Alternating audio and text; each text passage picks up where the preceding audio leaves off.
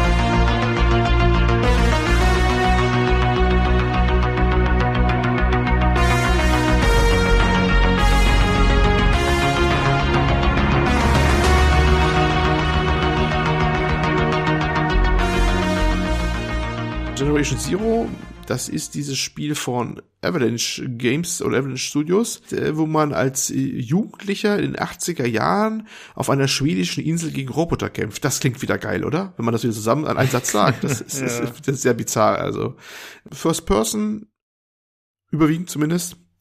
Und ja, man äh, nach einem kleinen Kurzurlaub auf so einer schwedischen Insel kommt man ans Festland, alle Menschen sind weg, sind nur Roboter da, man weiß nicht, was los ist, so nach dem Motto. Ähm, ja, und in dem Zuge muss man Quests erledigen und ist so eine Art, ja, ob es auch taktischer Shooter gegen die Roboter, die überall rumkrebsen und muss, ja, so kann man das ganz grob zusammenfassen. Ein bisschen Survival auch vielleicht, weil man alles so ein bisschen craften kann und Sachen finden muss und Munition erstmal haben muss und Waffen, weil man hat im Urlaub ja nicht unbedingt gleich eine ganze Waffenumrüstung äh, dabei gehabt oder so, ne? Und das kann man im Koop spielen, das haben wir getan, so zu zweit. Das ist ganz nett, dass man so Koop spielen kann und hatten da eigentlich durchaus für die Sitzung da relativ viel Spaß, muss ich sagen. Also eigentlich ziemlich viel Spaß, war eigentlich ganz nett. Die, die Kritiken damals waren sehr durchwachsen bis mh, hm, mittelprächtig vielleicht. Ähm, die haben es dann, also hauptsächlich bezog sich die Kritik auf ähm, die Technik, die, also etwas sehr buggy damals noch zumindest. Die haben es dann noch weiter gepatcht. Das soll eine ganze, von den relativ, manche bisschen größeren Robotern so durch Gebäude durchgeklippt sein, also ein Scheiß und sowas. Aber das konnte ich jetzt bisher nicht feststellen, wobei wir auch echt nicht so lange gespielt haben jetzt auch. Aber äh, das klappt eigentlich ganz gut. Technisch ist das ein bisschen Mixed Bag. Ähm, die Personen selber sehen echt nicht doll aus. Das ist alles ein bisschen, naja, kein Motion Capturing, glaube ich, so wirklich. Und also, ne, Animation, wie man sie halt kennt, so etwas äh, computergenerierte und statische Gesichter und sowas. Äh, und Autos, die rumstehen, so, hat man ganz viel verlassene Autos. Die sehen manchmal auch etwas grob modelliert aus, gerade im Innenbereich, wenn man da reinguckt mal oder sowas. Aber die Landschaft ist wiederum sehr schön, teilweise im richtigen Licht. Also ist ein bisschen durchwachsen.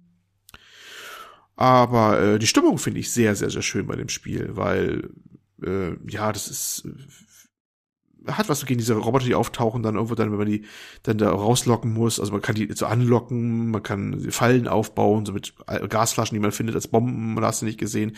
Es ist weiter eine schöne Stimmung auf dieser, dieser äh, Landschaft, dieser schwedischen Waldlandschaft mit Dörfern zwischen und so.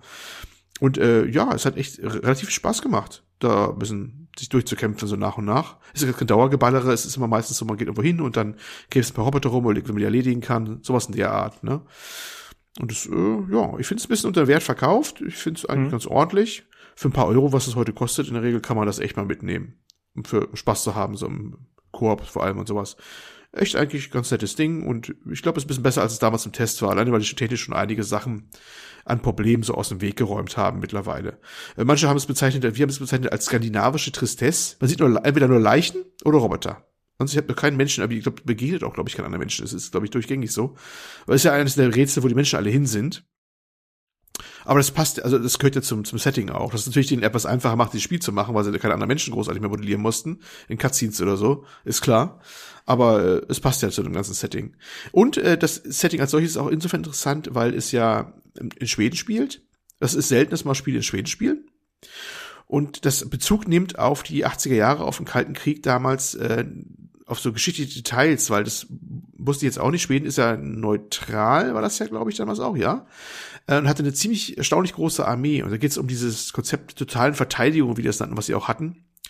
Äh, wo auch die Zivilbevölkerung stark eingebunden war, dass die von klein auf gelernt haben, was sie bei welchen äh, Sirensignalen so machen müssen. Das ist auch Teil der Story da und sowas. Und das wusste ich gar nicht. Also es klingt eigentlich martialisch, habe ich gar nicht gewusst. Ne? Also ne? Schweden hm. kennt man ja nur vom Urlaub so nach dem Motto und ne äh, und und äh, ja alles schön lauschig, so nach dem Motto. So ja, ja, und, ne, und, oder, oder beim Besuch von Ikea, ne? Und nein, die hatten also sehr, also, boah, also ich kann mich nicht entsinnen, dass wir äh, damals, damals in der Bundesrepublik sozusagen, ne, Kalten Krieg, so ein umfassendes Konzept gehabt hätten, dass man schon von klein auf gelernt hätte, äh, was welches Sirensignal bedeutet und wo man sich dann einfinden muss und äh, wo der nächste Bunker ist und, und welche Waffen man wo kriegt oder sowas. Und das war da das Thema. Und das haben sie so eingebunden in die Story. Ähm, ja, und das finde ich echt mal ganz ungewohnte Blickweise. Das ging so ein bisschen unter, glaube ich, auch in den Tests in den Zeitgenossen schon damals. Ja. Aber wie gesagt, ja. Generation Zero von damals, also, ne, wenn, wenn man drauf gucken will, kann er gerne mal tun. Ich find's besser, als die meisten sagen. Jo. Ja, wir hatten im Podcast schon mal drüber gesprochen damals, als das angekündigt wurde, wahrscheinlich. Mhm. Und ich finde einfach, dass das Setting so uninspiriert wirkte. So ein bisschen wie zuletzt Disintegration, so, so gar nichts, was einen irgendwie so, so ja, hat. Ich glaube, das Problem ist immer wirklich dieses, ähm, dieses unmittelbare Catchen, ne? Wo du hinguckst, also bei Disintegration zum Beispiel ähm, war mein Problem, du guckst das Ding an und denkst irgendwie sowas, also sieht aus wie Destiny. Also als man das Destiny-Design, zumindest das alte, kopiert hätte, weißt du? Hm? So, so irgendwie nichts sagen, nichts Eigenständiges. Und, und, und ähm, Generation Zero hat irgendwie auch nicht so einen Catcher so richtig gehabt irgendwie. Und das ist das ist manchmal tut's den Spielen auch nicht gut, äh, weil die haben dann schon irgendwie was und das konnten die nicht transportieren, nicht im ersten Pitch sozusagen an den an den äh, Endverbraucher, ne? Und das ist, ich kenn, fallen so einige Spiele ein, wie, ähm, die schaffen das irgendwie besser zu transportieren, indem sie irgendwas Markantes vom Design her haben oder sowas. Obwohl es dahinter ja auch nicht viel mehr ist oder so. Aber die haben irgendwie ein markantes Design oder einen markanten Screenshot und der wird zur Marke. Ist, zum Beispiel Satisfactory fällt mir ein, mit diesem Design von dem An Anzug, von dem der das Ganze baut und so, weißt du? Was, was, mhm. was sagt das ist so, das ist wie ein Markenzeichen geworden. Und bang, hast du richtig was zum Catchen und das fehlt anderen. Und ich glaube, damit ist es manchmal make it or break it, weißt du? Dieses erste, dieses Aufmerksamkeit generieren. Ja, da kann das Spiel dahinter, Fall. weil es, es ist ja, vielleicht ist das Spiel dahinter immer noch nicht hervorragend oder sowas, aber wir wissen ja oft genug, dass manchmal durchschnittliche Spiele sehr bekannt werden und, und groß werden im Laufe der Zeit, äh, obwohl die gar nicht so toll sind, zumindest zu Anfang nicht. Aber weil irgendwas haben die irgendein Claim oder irgendein Design, was die Leute unmittelbar anspricht oder zumindest im Gedächtnis bleibt. Und ähm, manchmal fehlt das und dann kommen sie halt nie da raus aus der Ecke. Ne? Wahrscheinlich hm. deswegen. Ja, ich glaube, das ist halt auch immer so eine Gratwanderung zwischen Mainstream und das, was dem Mainstream hoffentlich gefällt, aber gleichzeitig auch innovativen Ideen oder Designs. Und ich finde, da sieht man halt immer bei Arcane Studios zum Beispiel, die Dishonored-Macher, da hatten wir, glaube ich, schon mal drüber gesprochen, vor ein paar Folgen sogar. Ja. Dass die halt einfach immer zu weit draußen sind für die breite Masse. Das kannst du halt auch nicht machen, ne? Und da ist, glaube ich, immer gefährlich, da den richtigen, die richtige Mischung zu finden, sozusagen. Du hast das wunderschön gesagt, weil da kann ich nämlich nahtlos übergehen zu einer kurzen Anmerkung zum zweiten, was ich eigentlich über, überwiegend gespielt habe. Obwohl überwiegend ist jetzt übertrieben. Ich konnte mal einen oder anderen Tag mal eine Stunde drin versenken. Und ähm, zwar habe ich Death Stranding angefangen.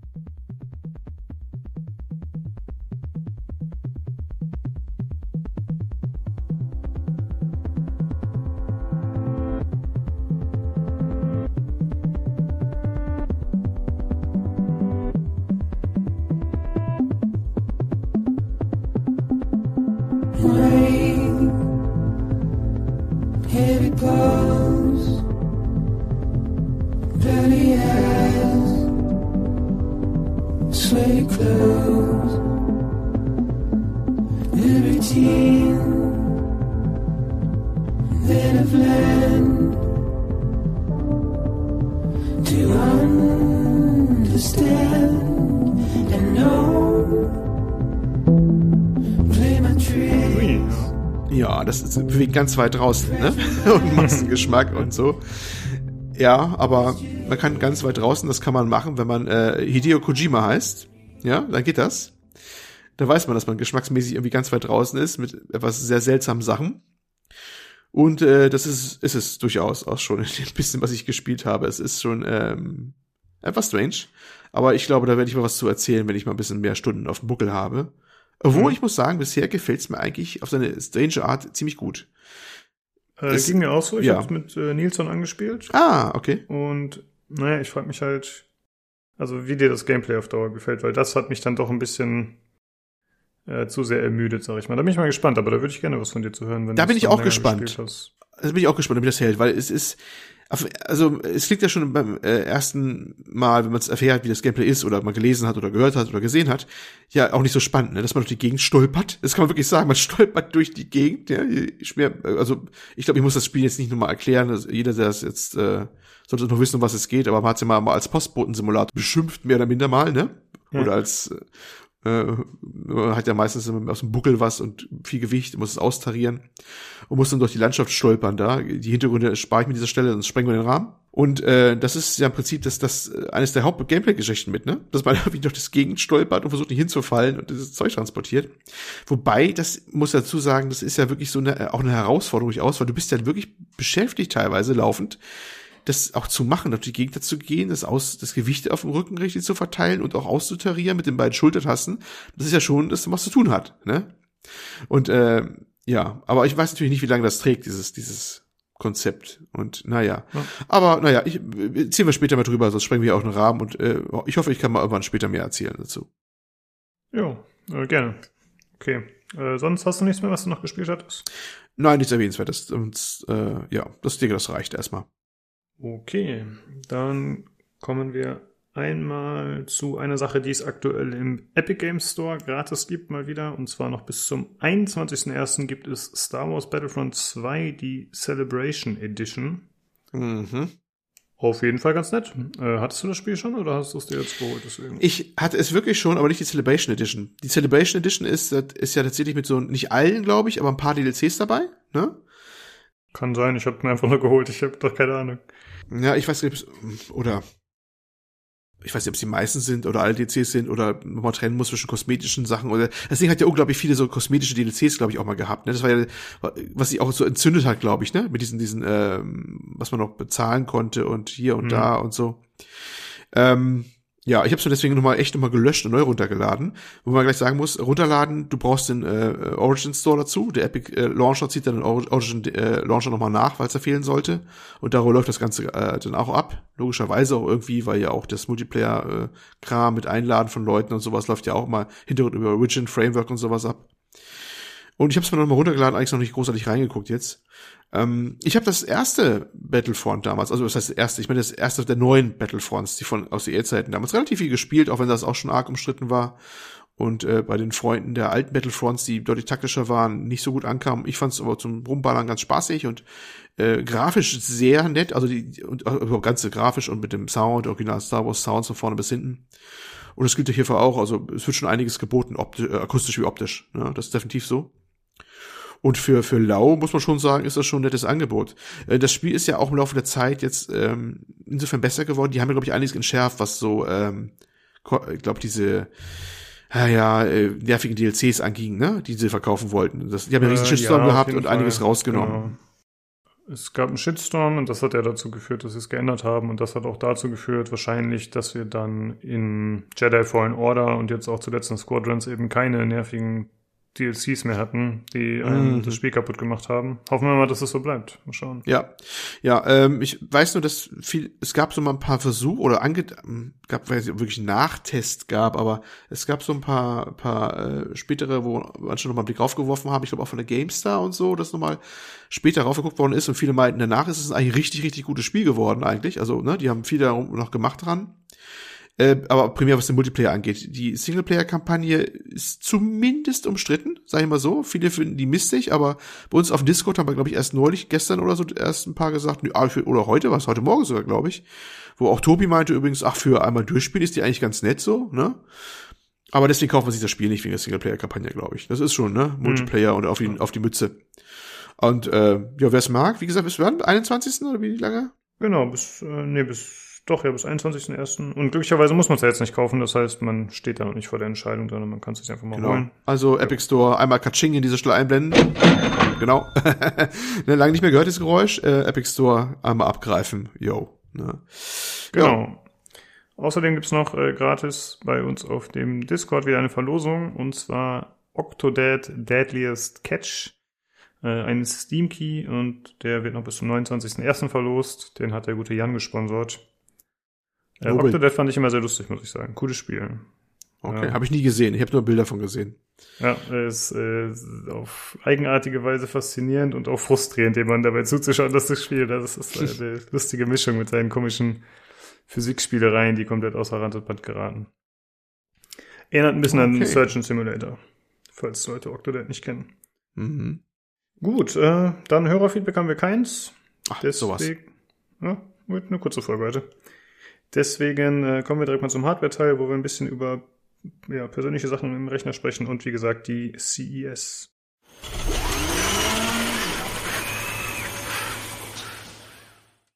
So, da bin ich wieder und bei mir ist einmal der Jan. Hm? Hi. Hi, guten und außerdem Hm. der Nino. Servus. Servus. Ah, war das schlimm, ey. Ich war gerade noch am Tee trinken. Aber hallo. Direkt überfallen, ja.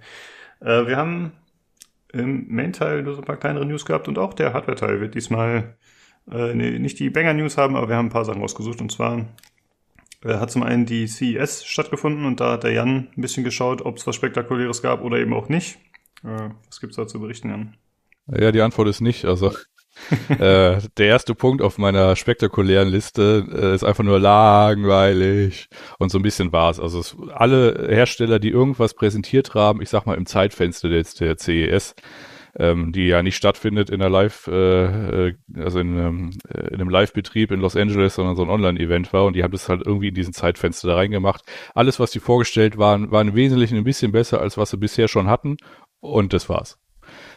Das bemerkenswerteste war eigentlich noch, dass äh, Intel mit Rocket Lake mal um die Ecke kam und da solche spannenden Sachen reingebaut hat wie PCI Generation 4, mehr USB und äh, ein bisschen den RAM-OC, den kommt man mit den alten B-Chips setzen. Das haben sie jetzt auch mal gemacht. Man kann aber immer noch nicht damit übertakten. Und das Ähm, Ganze ist das, ja. Rocket Lake ist CPU oder was ist das? Äh, Rocket Lake ist eine CPU, genau. Danke. Und das ist die nächste, die jetzt rauskommt. Und was es ein bisschen spannender oder ein bisschen interessanter zumindest äh, macht, ist, dass die eigentlich für 10 Nanometer geplant war, aber dann auf 14 Nanometer backgeportet ist.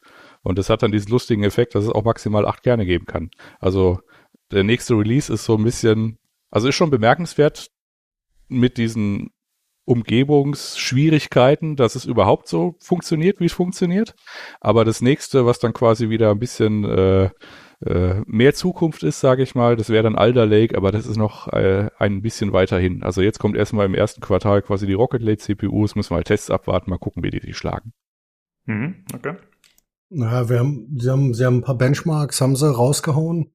Ähm, ich war unglaublich enttäuscht von den Benchmarks, weil äh, der aktuelle Nvidia-Slogan ist ja hier äh, Frames win Games. Und da ist halt kein kompetitives Game dabei. Bei den äh, Benchmarks, die sie rausgehauen haben, das sind halt alles Total War, Metro Exodus, Cyberpunk, äh, Assassin's Creed, das sind halt alles Singleplayer-Games oder äh, Strategiespiele. Ähm, da war ich ein bisschen, war ich ein bisschen enttäuscht. Da habe ich mir ein bisschen mehr erhofft, dass sie ähm, da mal wieder bringen, dass sie äh, 12 Frames mehr in äh, CSGO haben oder so. Aber was, was Jan angebracht hat, die, die Alder Lake Sache, die als nächstes dann kommen wird, das ist das wirklich Interessante. Die werden dann verschiedene Cores haben, die sich um Low Power und äh, ähm, Intensive Tasks kümmern sollen. Das wird nochmal wahnsinnig interessant. Das ist jetzt eher, wie es Jan schon gesagt hat, naja, ist halt schön, dass es da ist und ähm, was halt wichtig ist, es wird verfügbar sein, weil 14 Nanometer. Mhm. Okay. Gab es äh, sonst noch irgendwas Erwähnenswertes in der Richtung? Oder auf der Messe? Ja, dein Lieblingsthema, nämlich das äh, Resizable Bar. Also dass quasi die CPU da den vollen Zugriff auf den Videospeicher hat. Und das ist ja so ein Feature, was irgendwie, womit AMD irgendwie mal um die Ecke kam letzten Herbst und das irgendwie ausgegraben hatte. Mit der Kombination quasi, ja, es geht nur mit den 5000ern und den, äh, also 5000er Prozessoren und 6000er Grafikkarten. Und äh, dann kam ja irgendwie Nvidia und Intel haben so ein bisschen mit den Blättern geraschelt, haben gesagt, ne Moment, das können wir auch, das ist hier Spezifikation, das müssen wir nur irgendwie machen. Und jetzt kommen wir quasi ans Machen und jetzt wartet die Welt so ein bisschen auf Nvidia, dass die die Treiber updatet und das kommt, wenn die 3060 kommt, mit dem Treiber vermutlich, also irgendwann Februar. Und das ist aber nicht ganz so trivial, weil es wird vermutlich ein Update des äh, V-BIOS benötigt. Also das ist jetzt nicht so, dass man einen Treiber installiert und dann hat man das. Also zumindest so, wie ich es bisher verstanden habe. Und währenddessen schlagen auch so langsam die neuen AMD AGESA-Versionen, also diese Microcodes-Updates und die neuen BIOS ein. Und äh, da sieht es aktuell so aus, dass äh, auch das auch mit älteren Chipsets und älteren CPUs äh, funktioniert. Da ist aber noch die Frage offen, ob das dann quasi auch für Nvidia gilt und so weiter. Also es kommt so langsam Fahrt in die in die Geschichte. Hm. Und VBIOS bedeutet quasi ein BIOS für die Grafikkarte oder was ist das? Äh, genau, das ist ein BIOS für die Grafikkarte, im Wesentlichen eine Firmware, die kann man flashen. Ähm, haben relativ viel, wenig Leute Berührungspunkte mit, weil man das Original nie macht eigentlich. Ja, habe ich zum ersten Mal von gehört jetzt. Hm. Ja, gibt halt die Anwendungsgebiete sind halt relativ, sind halt rela- relativ gering. Es gibt ähm, ältere, ältere Karten oder ältere Iterationen, die du auf neuere Karten, die die gleiche Architektur haben, flashen kannst, was dann zum Teil ein, eine bessere Leistung marginal oder einen ähm, adäquateren Verbrauch äh, bringt. Du kannst Vega-Karten, kannst du ähm, die 56er auf das 64er BIOS äh, flashen, was nicht äh, nur in Leistungsspitzen was bringt. Du kannst ähm, ähm, ja RX 480 auf RX 580 flashen und solche Sachen, was in der in der Realität relativ wenig bringt. Aber ähm, es ist durchaus möglich und äh, wenn die Leute das letzte Quäntchen Leistung aus ihren etwas älteren Karten rausholen wollen, ist das durchaus möglich, dass man das macht. Aber Grafikkartenflashen ist noch mal eine Runde eine Runde heikler als so ein so ein BIOS Flashen. Ähm, da geht schon mal ähm, etwas öfter als bei einem normalen äh, BIOS was hin aus Gründen. Also vor allem auch mit den modernen Brettern, sage ich mal, äh, weil die kommen, also zumindest mal in der letzten AMD-Generation musste man schon sich Mühe geben, ein Brett zu erwischen, was nicht ein USB-Flashback hat, also wo man einfach ein, ein BIOS-File im USB-Stick und dann flasht er auch ohne CPU und alles. Ne? Das macht er automatisch. Ja. Und wenn man da was kaputt gemacht hat, kann man es immer noch darüber retten. Die Option hast du bei einer Grafikkarte nicht. Hm. Ah, es gibt auch Dual BIOS Grafikkarten, aber das ist dann wirklich das, das High-End-Segment. Ähm, das ist dann doch relativ selten. Okay. Gab's sonst noch was auf der Messe? Äh, eigentlich nur, dass jetzt äh, zusammen mit dem Phison E18 Controller und ein bisschen Flash-Speicher und ein äh, Branding jeglicher Art, also jetzt kommen quasi die ganzen Tech-Firmen um die Ecke, also MSI, Gigabyte, also die da vorhin auch nicht zwangsläufig SSDs gemacht haben und bringen jetzt neue SSDs raus, die logischerweise dadurch, dass sie mehr oder weniger das gleiche verbaut haben, weil doch sich exakt gleich verhalten von den Leistungsdaten. Also die, die nächste Generation an noch schnelleren Generation 4 SSDs, äh, die kommt jetzt und äh, kann man sich drauf freuen oder was auch immer. Auf jeden Fall, das ist, was mir noch aufgefallen ist. Ansonsten äh, hatte irgendjemand noch da, dazu was zu sagen? Wahrscheinlich nicht, oder? Ähm, ich kann dann endlich äh, mir ein äh, 500 Gigabyte äh, Datei äh, zulegen und dann schauen, wie ich sie von einer SSD auf die andere ziehe und mich dabei freuen. Das wird hervorragend. Ja, gut. Das ist ja so, hat jeder sein Anwendungsgebiet. Und das Letzte, was ich zumindest nochmal spannend fand, ist eigentlich, dass jetzt die äh, Monitore kommen. Also ähm, LG hat ja immer, hat ja schon mit dem 48 Zoll Monitor, mit diesem OLED, äh, schon irgendwie die, äh, weiß nicht, die YouTuber-Welt bestochen und da, ich weiß jetzt nicht, aber dann so gesagt, hey, das könnte man doch auch als PC-Monitor benutzen, ne? Und alle haben dann irgendwie ein Video drüber gemacht und naja, äh, wenn man davon jetzt sich mal besinnt, dass quasi die richtig guten Monitore auch einigermaßen teuer sind, dann ist der der Schritt zu dem kleinen OLED-Fernseher, den man mit äh, HDMI 2.1 an PC anschließt, ist auch nicht mehr so furchtbar weit weg. Ich glaube, daher kam die Idee. Und äh, ViewSonic hat jetzt einen 32 Zoll Monitor vorgestellt mit Mini-LED Backlight und das ist insofern spannend, weil normalerweise haben wir diese PC-Monitore, die haben ja ähm, äh, Edge-Lit, also das heißt, die Beleuchtung ist irgendwo in der Mitte äh, am Rand. Und ähm, das äh, Mini-LED-Backlight, das ist quasi so eine Hardcore-Version von dem sogenannten Full-Array Local Dimming. Also das heißt, wenn man zum Beispiel einen Fernseher hat, man hat dieses Feature und äh, man guckt einen Film und man hat schwarze Balken, dann schaltet der bei den Balken hinter die Hintergrundbeleuchtung aus und deswegen sind die Balken halt satt schwarz. Und das führt halt dazu, dass man halt ein tieferes Schwarz bekommt, weil man natürlich nicht ständig diese Hintergrundbeleuchtung drin rum äh, fuhrwerken hat, weil wie gesagt, durch diese Mini-LEDs diese Zonen halt ausgeschaltet werden können. Und es ist bei einem Monitor von diesem 32 Zoll wird jetzt gesprochen von 1152 separat regulierbaren äh, Hintergrundbeleuchtungszonen. Und das fand ich schon einigermaßen bemerkenswert, dass das jetzt mal so als, als Bildschirm kommt. Ja, das klingt auf jeden Fall cool. Wie ein Feature, was das mal wieder nach vorne bringen könnte. Weil ich habe oft das Gefühl, dass gerade äh, beim Monitormarkt, dass sich da nicht so viel tut. Ich weiß nicht, dann gibt's das letzte, was mir so einfällt, was irgendwie bedeutsam war, war vielleicht G-Sync. Okay, und diese OLED-Geschichten, aber das ist halt zu teuer noch. Ansonsten, so als Konsumer kriege ich da meist nicht so viel mit von so größeren Sachen. G-Sync hast du ja ein bisschen verschlafen gehabt. Ja, aber ich hatte davon gehört, sag ich mal. ja, okay. Ähm, haben wir noch was zur CES? Ansonsten hätte ich noch was so, was nebenbei zur CES lief. Äh, ja. Nicht wirklich. Ähm, Nvidia hat äh, die äh, herausragende, wahrscheinlich auch nicht verfügbare ähm, RTX 3060 vorgestellt. Ähm, das Witzige an der Karte ist, ähm, bisher gibt's ja nur die 3060, also geben ist ja auch völlig übertrieben, aber man hat gehört, dass es sie geben soll. Ähm, gibt's ja nur die 3060 Ti. Ähm, die 3060 wird spannenderweise deutlich mehr äh, Speicher haben, nämlich 12 Gigabyte und damit äh, einfach mal zwei Gigabyte mehr als äh, die aktuellen, ich sag mal, Top-Modelle im Consumer-Bereich, also die 3080. Ähm, das ist ähm, meiner Meinung nach ist das hauptsächlich eine Reaktion auf die äh, 6800er Reihe von äh, AMD, die ja mit äh, entspannten 16 Gigabyte daherkommt. Ansonsten hat sie ähm, anstatt ähm, 4864 ähm, Kerne nur 3584 und die TDP ist ein bisschen niedriger mit 170 anstatt äh, 200 Watt. Ähm, wie die Leistung aussehen wird, das werden wir dann erfahren, sobald ähm, die Karten halt ähm, irgendwo bei Reviewern auftauchen. Ähm, ich bin Mhm. trotzdem relativ gespannt, weil die nur 329 Euro kosten soll, was jetzt für die 60er-Reihe relativ viel ist ähm, im Vergleich zur 2060 und auch zur 1060.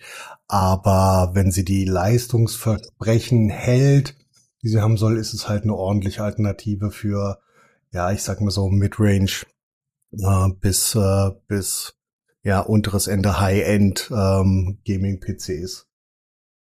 Ja, die 3070 war bei 500, oder?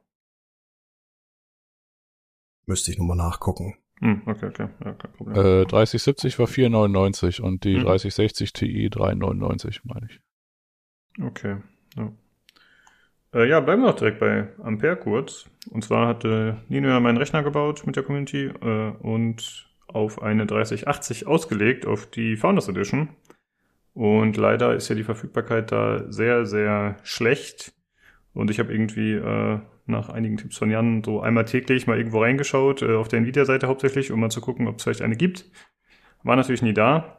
Aber Jan, du warst noch äh, deutlich fleißiger und hast äh, mehrfach täglich abgedatet und versucht, äh, die Bots auszustechen. Und tatsächlich hast du es geschafft, eine 3080 zu organisieren.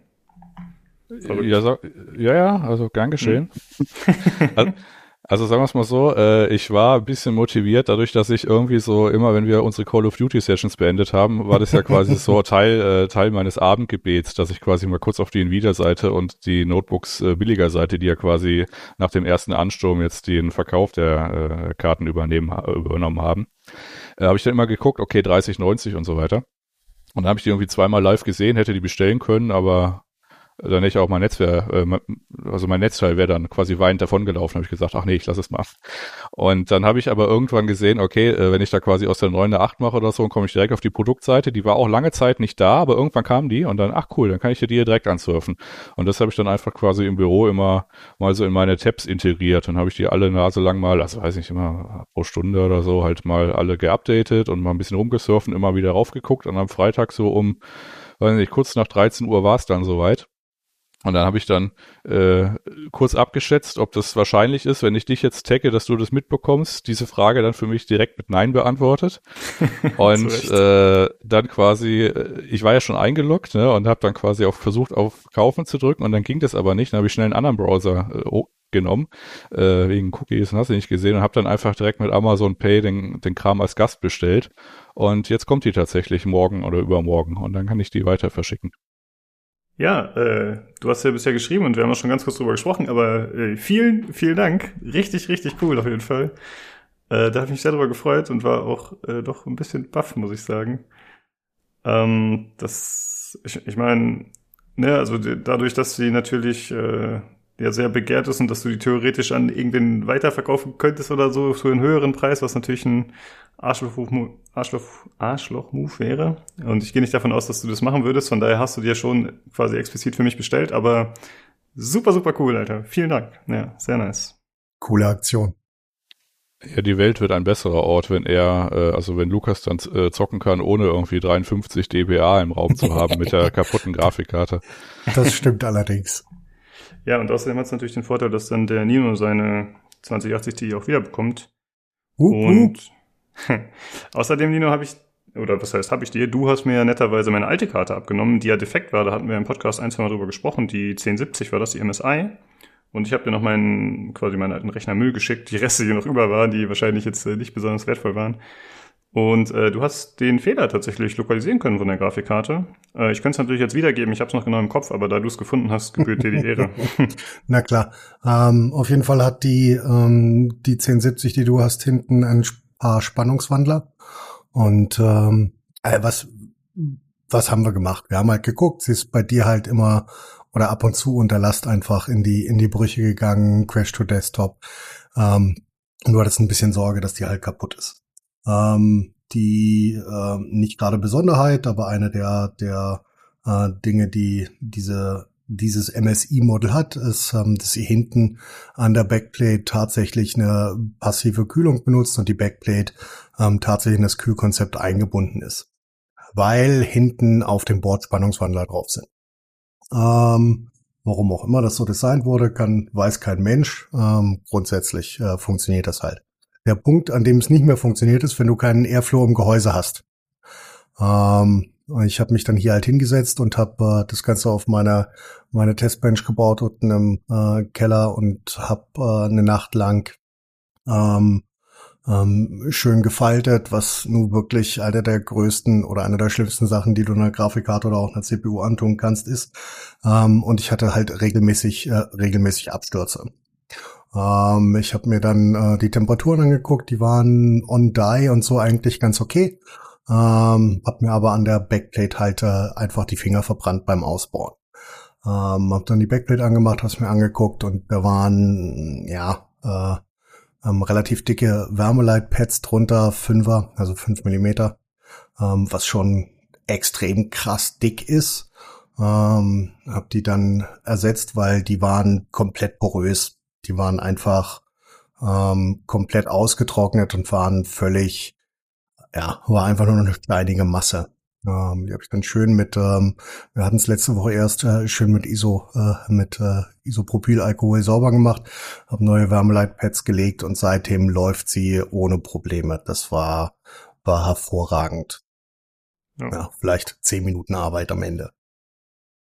Sehr schön, sehr schön. Das freut mich.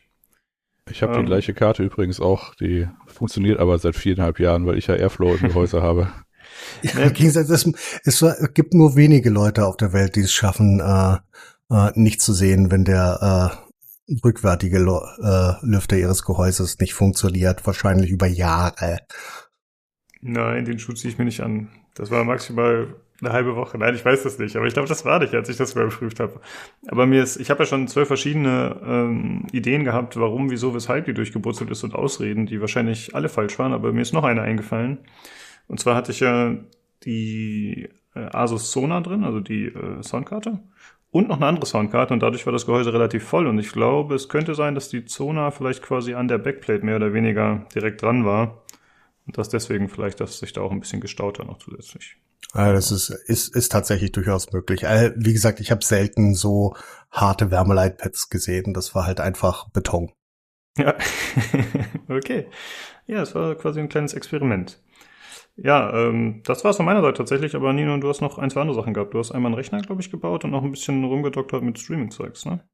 Ja, der gute, der gute Neusmeer hat, äh, kriegt seinen zweiten Rechner äh, von mir in ein wunderschönes äh, äh, Mini-ITX-Gehäuse, in das tatsächlich ein äh, 280er Radiator reinpasst. Und das muss natürlich auch ganz, ganz dringend passieren, aus welchen Gründen auch immer ich auf die Idee gekommen bin, das überhaupt in Erwägung zu ziehen.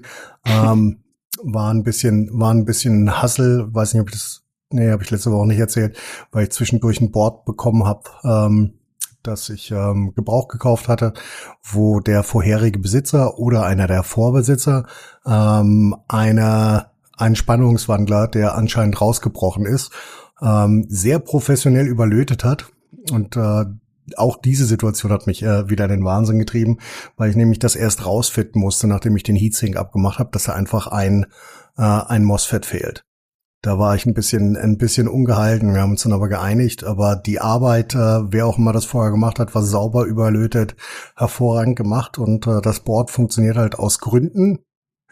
Ähm, das elektrisch zu erklären wäre ein bisschen viel. Ähm, nur noch mit ähm, ähm, Risen-Prozessoren der ersten Generation. Auch wenn da das aktuelle BIOS drauf ist, weiß der Teufel was. Ähm, ähm, selbst Zen Plus und Zen 2 gehen gehen auf gar keinen Fall. Ähm, die, da bootet's einfach nicht. Wenn du irgendeinen der ersten Generation reinhängst, geht's. Ähm, alle anderen, alle anderen funktionieren einfach nicht. Das war, war mal wieder auch eine schöne Problemfindungssache. Vielleicht reden wir irgendwann noch mal über grundsätzliche Problemlösungsstrategien, wenn es um Rechner geht. Ähm, ja, das war das eine. Und gestern habe ich äh, mit äh, meinen Streaming Buddies äh, ungefähr fünf Stunden dazu äh, benutzt, ähm, unsere Stream-Setups hinzukriegen. Und interessanterweise war es, äh, wir haben alle drei die gleichen Einstellungen. Zwei von uns haben ungefähr die gleichen Rechner, ist nur die RAM-Anzahlen ein bisschen unterschiedlich. Ähm, mit einer mit einer fünf Jahre alten Titan Pascal ähm, konnte tiefenentspannt gestreamt werden, aber äh, die beiden Jungs mit ihrer 3090, wir haben es einfach nicht hingekriegt. Es ging einfach nicht. Wir können die Qualität, die wir streamen wollen, auch mit einer 3090 so nicht streamen. Ähm, wir haben es dann am Ende darüber gelesen, dass wir über äh, die CPU encoden lassen. Ähm, das ging, aber wir haben uns da wirklich ein bisschen ich habe mir da vor allen Dingen ein bisschen mehr erwartet, dass ich ähm, zumindest ein Spiel in, in mittlerer, äh, mittlerer ja, Qualitätsstufe ähm, auf äh, 1440p nicht direkt, sondern auf 1080p runtergescaled äh, streamen kann, funktioniert aber nicht, keine Chance. Äh, wir sind da, wir sind da noch weiter dran und gucken uns das weiter an, aber das war ein, äh, war, war ein trauriger Moment festzustellen, dass ich das auch nicht mit einer 3090 kann. Ja, okay. Äh, was genau? Also über den NVEC-Encoder oder was? Ich war gestern nicht Ja. dabei, deswegen. Ah, okay. Nee, nee. NVEC-Encoder, keine, also keine Chance. Und Also das, der, der, der Tscheche kann, wie gesagt, mit einer Titan Pascal besser streamen, als wir das können mit den, unseren 3090. Bei den gleichen Einstellungen. ach so, und ihr habt dann immer Frame Drops und dann, Ja, Also- also, bis zu, bis zu kommt halt wirklich drauf an. Bei, äh, äh, bei Xardas ist es noch ein bisschen schlimmer als bei mir. Ähm, der hat dann so 80% Frame Drops in, in, in über fünf Minuten. Ich lieg dann so bei 20. Ähm, Mhm. Wir haben dann gestern auf unseren gemeinsamen Twitch-Kanal, glaube ich, 60 Videos hochgeladen oder so. Ähm, äh, war ganz witzig. naja. Nee, ich frage nur deswegen, weil ich hatte es mal irgendwann mal nur so probiert, einfach nur aus technischem Interesse. Und ich habe dann relativ schnell für mich festgestellt, dass sobald man quasi die äh, durchballert und mit G-Sync an und quasi die bei 99% ist oder so, dann ist halt Essig. Und das muss man dann entweder, weiß nicht, auf Vollbild-Fenstermodus und dann irgendwie so mit dem Frame-Limiter arbeiten, der gut Luft hat. Oder man ignoriert es einfach und nutzt einfach seine 16 Kerne von der dusseligen CPU und lässt die das machen. Das war ja dann auch eure Lösung, wie ich das verstanden Richtig, habe. Ne? das war unsere stimmt. einfachste Lösung. Ja. Jo, ich würde sagen, äh, wir können eigentlich demnächst mal Name-Dropping noch für den Kanal betreiben, aber wenn ihr gerade noch am Konfigurieren seid, dann warten wir noch eine Woche ab oder so, oder? Ja, Oder, ne? machen wir nächste Woche. Guti. Also von meiner Seite wär's das. Habt ihr noch irgendwas? Nö. Nö, Okay.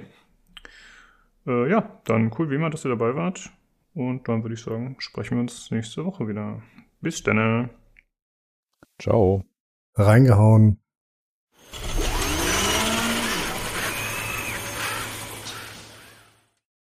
Gut, ja, das war der Hardware-Teil und äh, jetzt kommen wir erstmal zu den News, genauer gesagt den Short News und da haben wir gesagt, Olli, dass du die heute übernimmst.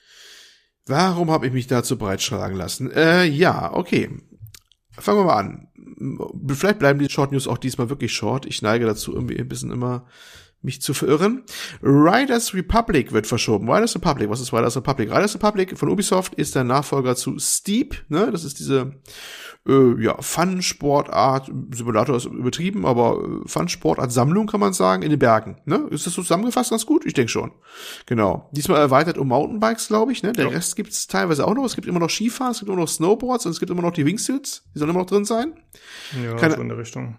Ja, ja, ich glaube, ich kann ja, ich, ich, ich habe immer noch nicht rausgefunden, ich wollte das eigentlich nur vorher gucken, ob die unterschiedliche Jahreszeiten haben oder wie fahren dann die, die Radfahrer durch die Gegend? Wie läuft das dann? Dass du dann Skifahren und äh, Fahrrad fahren kannst? Ich weiß es nicht. Habe ich noch nicht gesehen, aber muss man sich bei gedacht haben. Ja, jedenfalls war der ja schon anvisiert für das erste Jahreshälfte diesen Jahres. Glaub schon oder sogar noch. Ja, also muss sollte eigentlich bald kommen und es kommt nicht bald. Es kommt jetzt eher, glaube ich, ab ne zweite Jahreshälfte diesen Jahres. Warum auch immer. Sie haben, glaube ich, nichts so gesagt, großartig bisher. Ach ja, 25. Februar soll es ursprünglich kommen. Jetzt heißt es, boah, kein genaues Datum bekannt, aber man soll mit der zweiten Jahreshälfte eher rechnen. Jo. Also wenn ihr dringend drauf gewartet habt, ein bisschen Geduld noch. Ne? Falls jemand drauf gewartet. Ich war ja selber überrascht überhaupt, dass es überhaupt Nachfolger zu Steep überhaupt gibt. Ne, weil irgendwie, ja, ich finde Ubisoft ein bisschen intransparent immer. Man denkt immer so, oh, das ist bestimmt gefloppt oder sowas und klang auch mal so, weil man andere darüber kommentiert haben. Aber es muss irgendwie genug Erfolg gehabt haben, dass man gleich, und zwar glaube ich sogar im selben Jahr oder ein Jahr danach, äh, mit der äh, Entwicklung von ähm, dem Nachfolger begonnen, äh, angefangen hat. Jo, Überraschung, aber ist so. Gut, das dazu. Ähm, was gab's da noch Schönes? Auch eine kleine News, ähm, eine Personalie, und zwar das äh, God of War Team bekommt Verstärkung, und zwar von einem sehr anderen bekannten Team, da wo einer das Team verlässt und rübergeht, also Entwickler sagen wir mal statt Team, nämlich der Naughty Dog Sound Experte, es ist ein schöner Name, Bo Anthony Jimenez, oder Jimenez, wie immer das da heißt ähm, stößt zum God of War Team und der gute Jimenez hat äh, Sachen gemacht wie äh, von Uncharted Teil mitgearbeitet, er hat glaube ich auch bei Destiny 2 mitgearbeitet, also, kam gerade schon rum, er war vorher woanders, äh, Destiny 2 mitgearbeitet, er hat glaube ich auch Ori and Blind Force mal was gemacht, erstaunlicherweise, keine Ahnung wie er war, aber bei jedem Arbeitgeber nur ein paar Monate war, ich habe keine Ahnung, aber hat einiges auf sein Kerbholz, ähm, ganz großes Projekt zuletzt war äh, The Last of Us 2 und jetzt wird er bei God of War beim neuen Teil, ich glaube Ragnarok heißt das neue, der neue Teil, wird er das die Audiogeschichte machen. Äh, ja, das äh, kö- könnte ganz äh, interessant werden, weil Audio finde ich ist eine dieser völlig unterschätzten Teile bei, bei Spielen oftmals. Also man spürt gutes Audio, wenn es läuft, ne? Das, äh, aber es wird immer zu wenig gewürdigt, finde ich. Weil Audio ist manchmal Ja, entscheidend. das sich halt schlecht vermitteln in der Werbung ursprünglich. Ja, ja, ja. Grafikbomben werden immer gerne mal, klar, es war, ist wahrscheinlich auch so, eine, so ein altes Leiden, weil selbst damals, als, als die Zeitung unser primäres Medium waren, um, um neue Spiele kennenzulernen, also prä-YouTube, sag ich mal so, und hast du nicht gesehen, also, ja, die Alten erinnern sich jetzt noch. Mhm. Ja, was war, erst was einen gecatcht hat, das war natürlich immer die, die Bildschirmfotos damals noch. Audio kannst du nicht transportieren. Was eigentlich schade war, denn auch damals gab es ja ikonische Sounds und, und, und Musikstücke. Und seitdem ist ja Au- Audio immer so ein bisschen im, im ähm, ja, im Hintertreffen leider. Geht, glaube ich, auch bei Filmen manchmal so, ne? Es gibt nicht umsonst auch einen Oscar und so für besten Sound und hast du nicht gesehen. Und äh, finde ich, wird viel zu wenig gewürdigt und ja, die haben sich verstärkt mit einem sehr kundigen Herrn in dem Bereich. Kann ja nur gut tun, dem Projekt. Ja. Dann, ähm, etwas anderes. Ähm, ganz anderes. Und zwar äh, muss staunen manchmal, wie bestimmte Spiele, wo sie alt sind, dann schlagartig nochmal richtig, richtig Kohle und Umsatz machen. Und zwar reden wir von Rust. Rust ist so Open World Survival. Ich meine, ich kenne es selber nicht, aber ich glaube, sowas Richtung ist das, äh, ist das schon. Ist von 2013. Ja? Ja. Lukas sagt voller Überzeugung, ja. Also liege ich nicht ganz verkehrt. Und das hat jetzt im Januar an zwei Tagen äh, jeweils eine Million Dollar Umsatz gemacht. Also nur mal zur Erinnerung, äh, ich glaube, wir haben von auch mal von gescheiterten Pro Projekten mal gesprochen, äh, gerade eben diese Disintegration oder so. Die wären froh, wenn die mal eben eine Million Dollar Umsatz machen würden, glaube ich, ne? Ja. Und ähm, warum hat dieses alte Ding nochmal eben insgesamt also zwei Millionen Dollar Umsatz plus noch ein bisschen Neben, Nebensachen ein, ein, einen Monat gemacht? Ähm, ja, es lief mal wieder auf ein Streamer oder ein Streamer-Kollektiv, besser gesagt. Und da ging es dann etwas hoch her. Es gab ein bisschen Drama, also genauer genommen äh, das, das, das Streamer, der, um dem es ging, der heißt, muss ich fast mal sagen, ein franco-kanadischer Streamer mit dem schönen Namen oder Kürzel XQC, wenn man das auch ist. Ja, das ähm, ist XQC ist ein ehemaliger Overwatch-Profi und einer der größten Ah. Streamer auf Twitch auf jeden Fall. Oh, du kennst dich wieder aus. Da kenne ich mich ja wieder gar nicht aus. Und der ist wohl ein bisschen berüchtigt auch und äh, war dabei bei, bei, bei anderen so übergreifenden anderen Streamern, so, so ein, äh, wie heißt Offline-TV, ne? Offline-TV, die haben Rust-Server. Und ja, da gab es ein bisschen Drama und das hat schon ausgereicht, dass die Leute wie blöd dieses Spiel gekauft haben. Ähm, brauchen wir gar nicht großartig drauf eingehen. Ich habe es mal ein bisschen mal geguckt, diesen Stream angeguckt, aber ich habe da nichts, ehrlich gesagt, echt nichts Aufregendes gefunden. Aber mein Gott, das ist eigentlich meine Welt. Ja, Aber im Prinzip waren es halt zwei Gangs von Streamern, die aufeinander losgelassen wurden und das natürlich alles dokumentiert haben und die Fans haben sie angestachelt und im Chat Sachen gemacht und so. Also der übliche. Scheiß. Aber, ü- ü- Genau. Eigentlich der übliche Scheiß. Aber was eigentlich das Interessante für mich eigentlich dabei ist, da kann man wieder mal sehen, wie entscheidend das ist mit diesen Streamern heutzutage. Ne? Aber wenn es der größte Mist ist, ich sage nicht, dass das das Mist war, ich habe es jetzt nicht ausgiebig genug geguckt. Aber wenn du überlegst, dass die mal eben sowas bewegen können, an Umsatz, eigentlich im Prinzip, ne? De facto, bei so einem Titel. Wie groß ist da die Macht mittlerweile dieser Influencer verglichen mit den klassischen Testmedien, die man eigentlich so hat, ne? Meine Güte, Ja, also Das stimmt. das ist eigentlich schon, boah, also, also kein Wunder, dass ähm, viele äh, Marketingmenschen sagen, nee, also Review-Exemplare müssen primär zu den Streamern raus und wenn du Hardware hast, ich sag nur Konsolen, da kommen wir auch noch zu, ne, die primär erstmal an die Streamer raus, damit sie hier ihre Unpacking oder Unboxing-Videos machen können und später darauf dann zeigen können, wie das Ding funktioniert oder nicht. Ähm, das sind die Leute, die man heute rangeht und äh, ja, und unsere alterwürdigen Webauftritte und Magazine lau laufen eigentlich mit, äh, mittlerweile unter ferner Liefen, ne? Weil, ja, die, die Macht dahinter, die sitzt mittlerweile woanders. Es mag einem gefallen oder nicht, aber ich glaube, das ist für heute so. Und das wurde mal wieder mal eindrucksvoll in diesen, dieser Gelegenheit äh, unter Beweis gestellt. Jo. Ja, also man muss dazu sagen, dass eigentlich Rust, dafür, dass es so alt ist, immer noch ziemlich äh, gut läuft auf Steam. Soweit ich weiß, ist das eigentlich immer in den Top 10 der Mhm. Jahrescharts. Ähm, und ja, das macht auch noch ganz gut Geld, aber ja, wie du schon sagst, halt dieser rapide Anstieg innerhalb der kurzen Zeit, der war schon auffällig auf jeden Fall. Ja. Bleiben wir kurz dabei, noch zum Abschluss eine kurze Sache noch. Ähm, wartet ihr noch auf Squadron 42? Ja, dann egal, äh, wir haben was anderes für euch. Hö- Höhere Nummern sind immer besser. Squadron 51.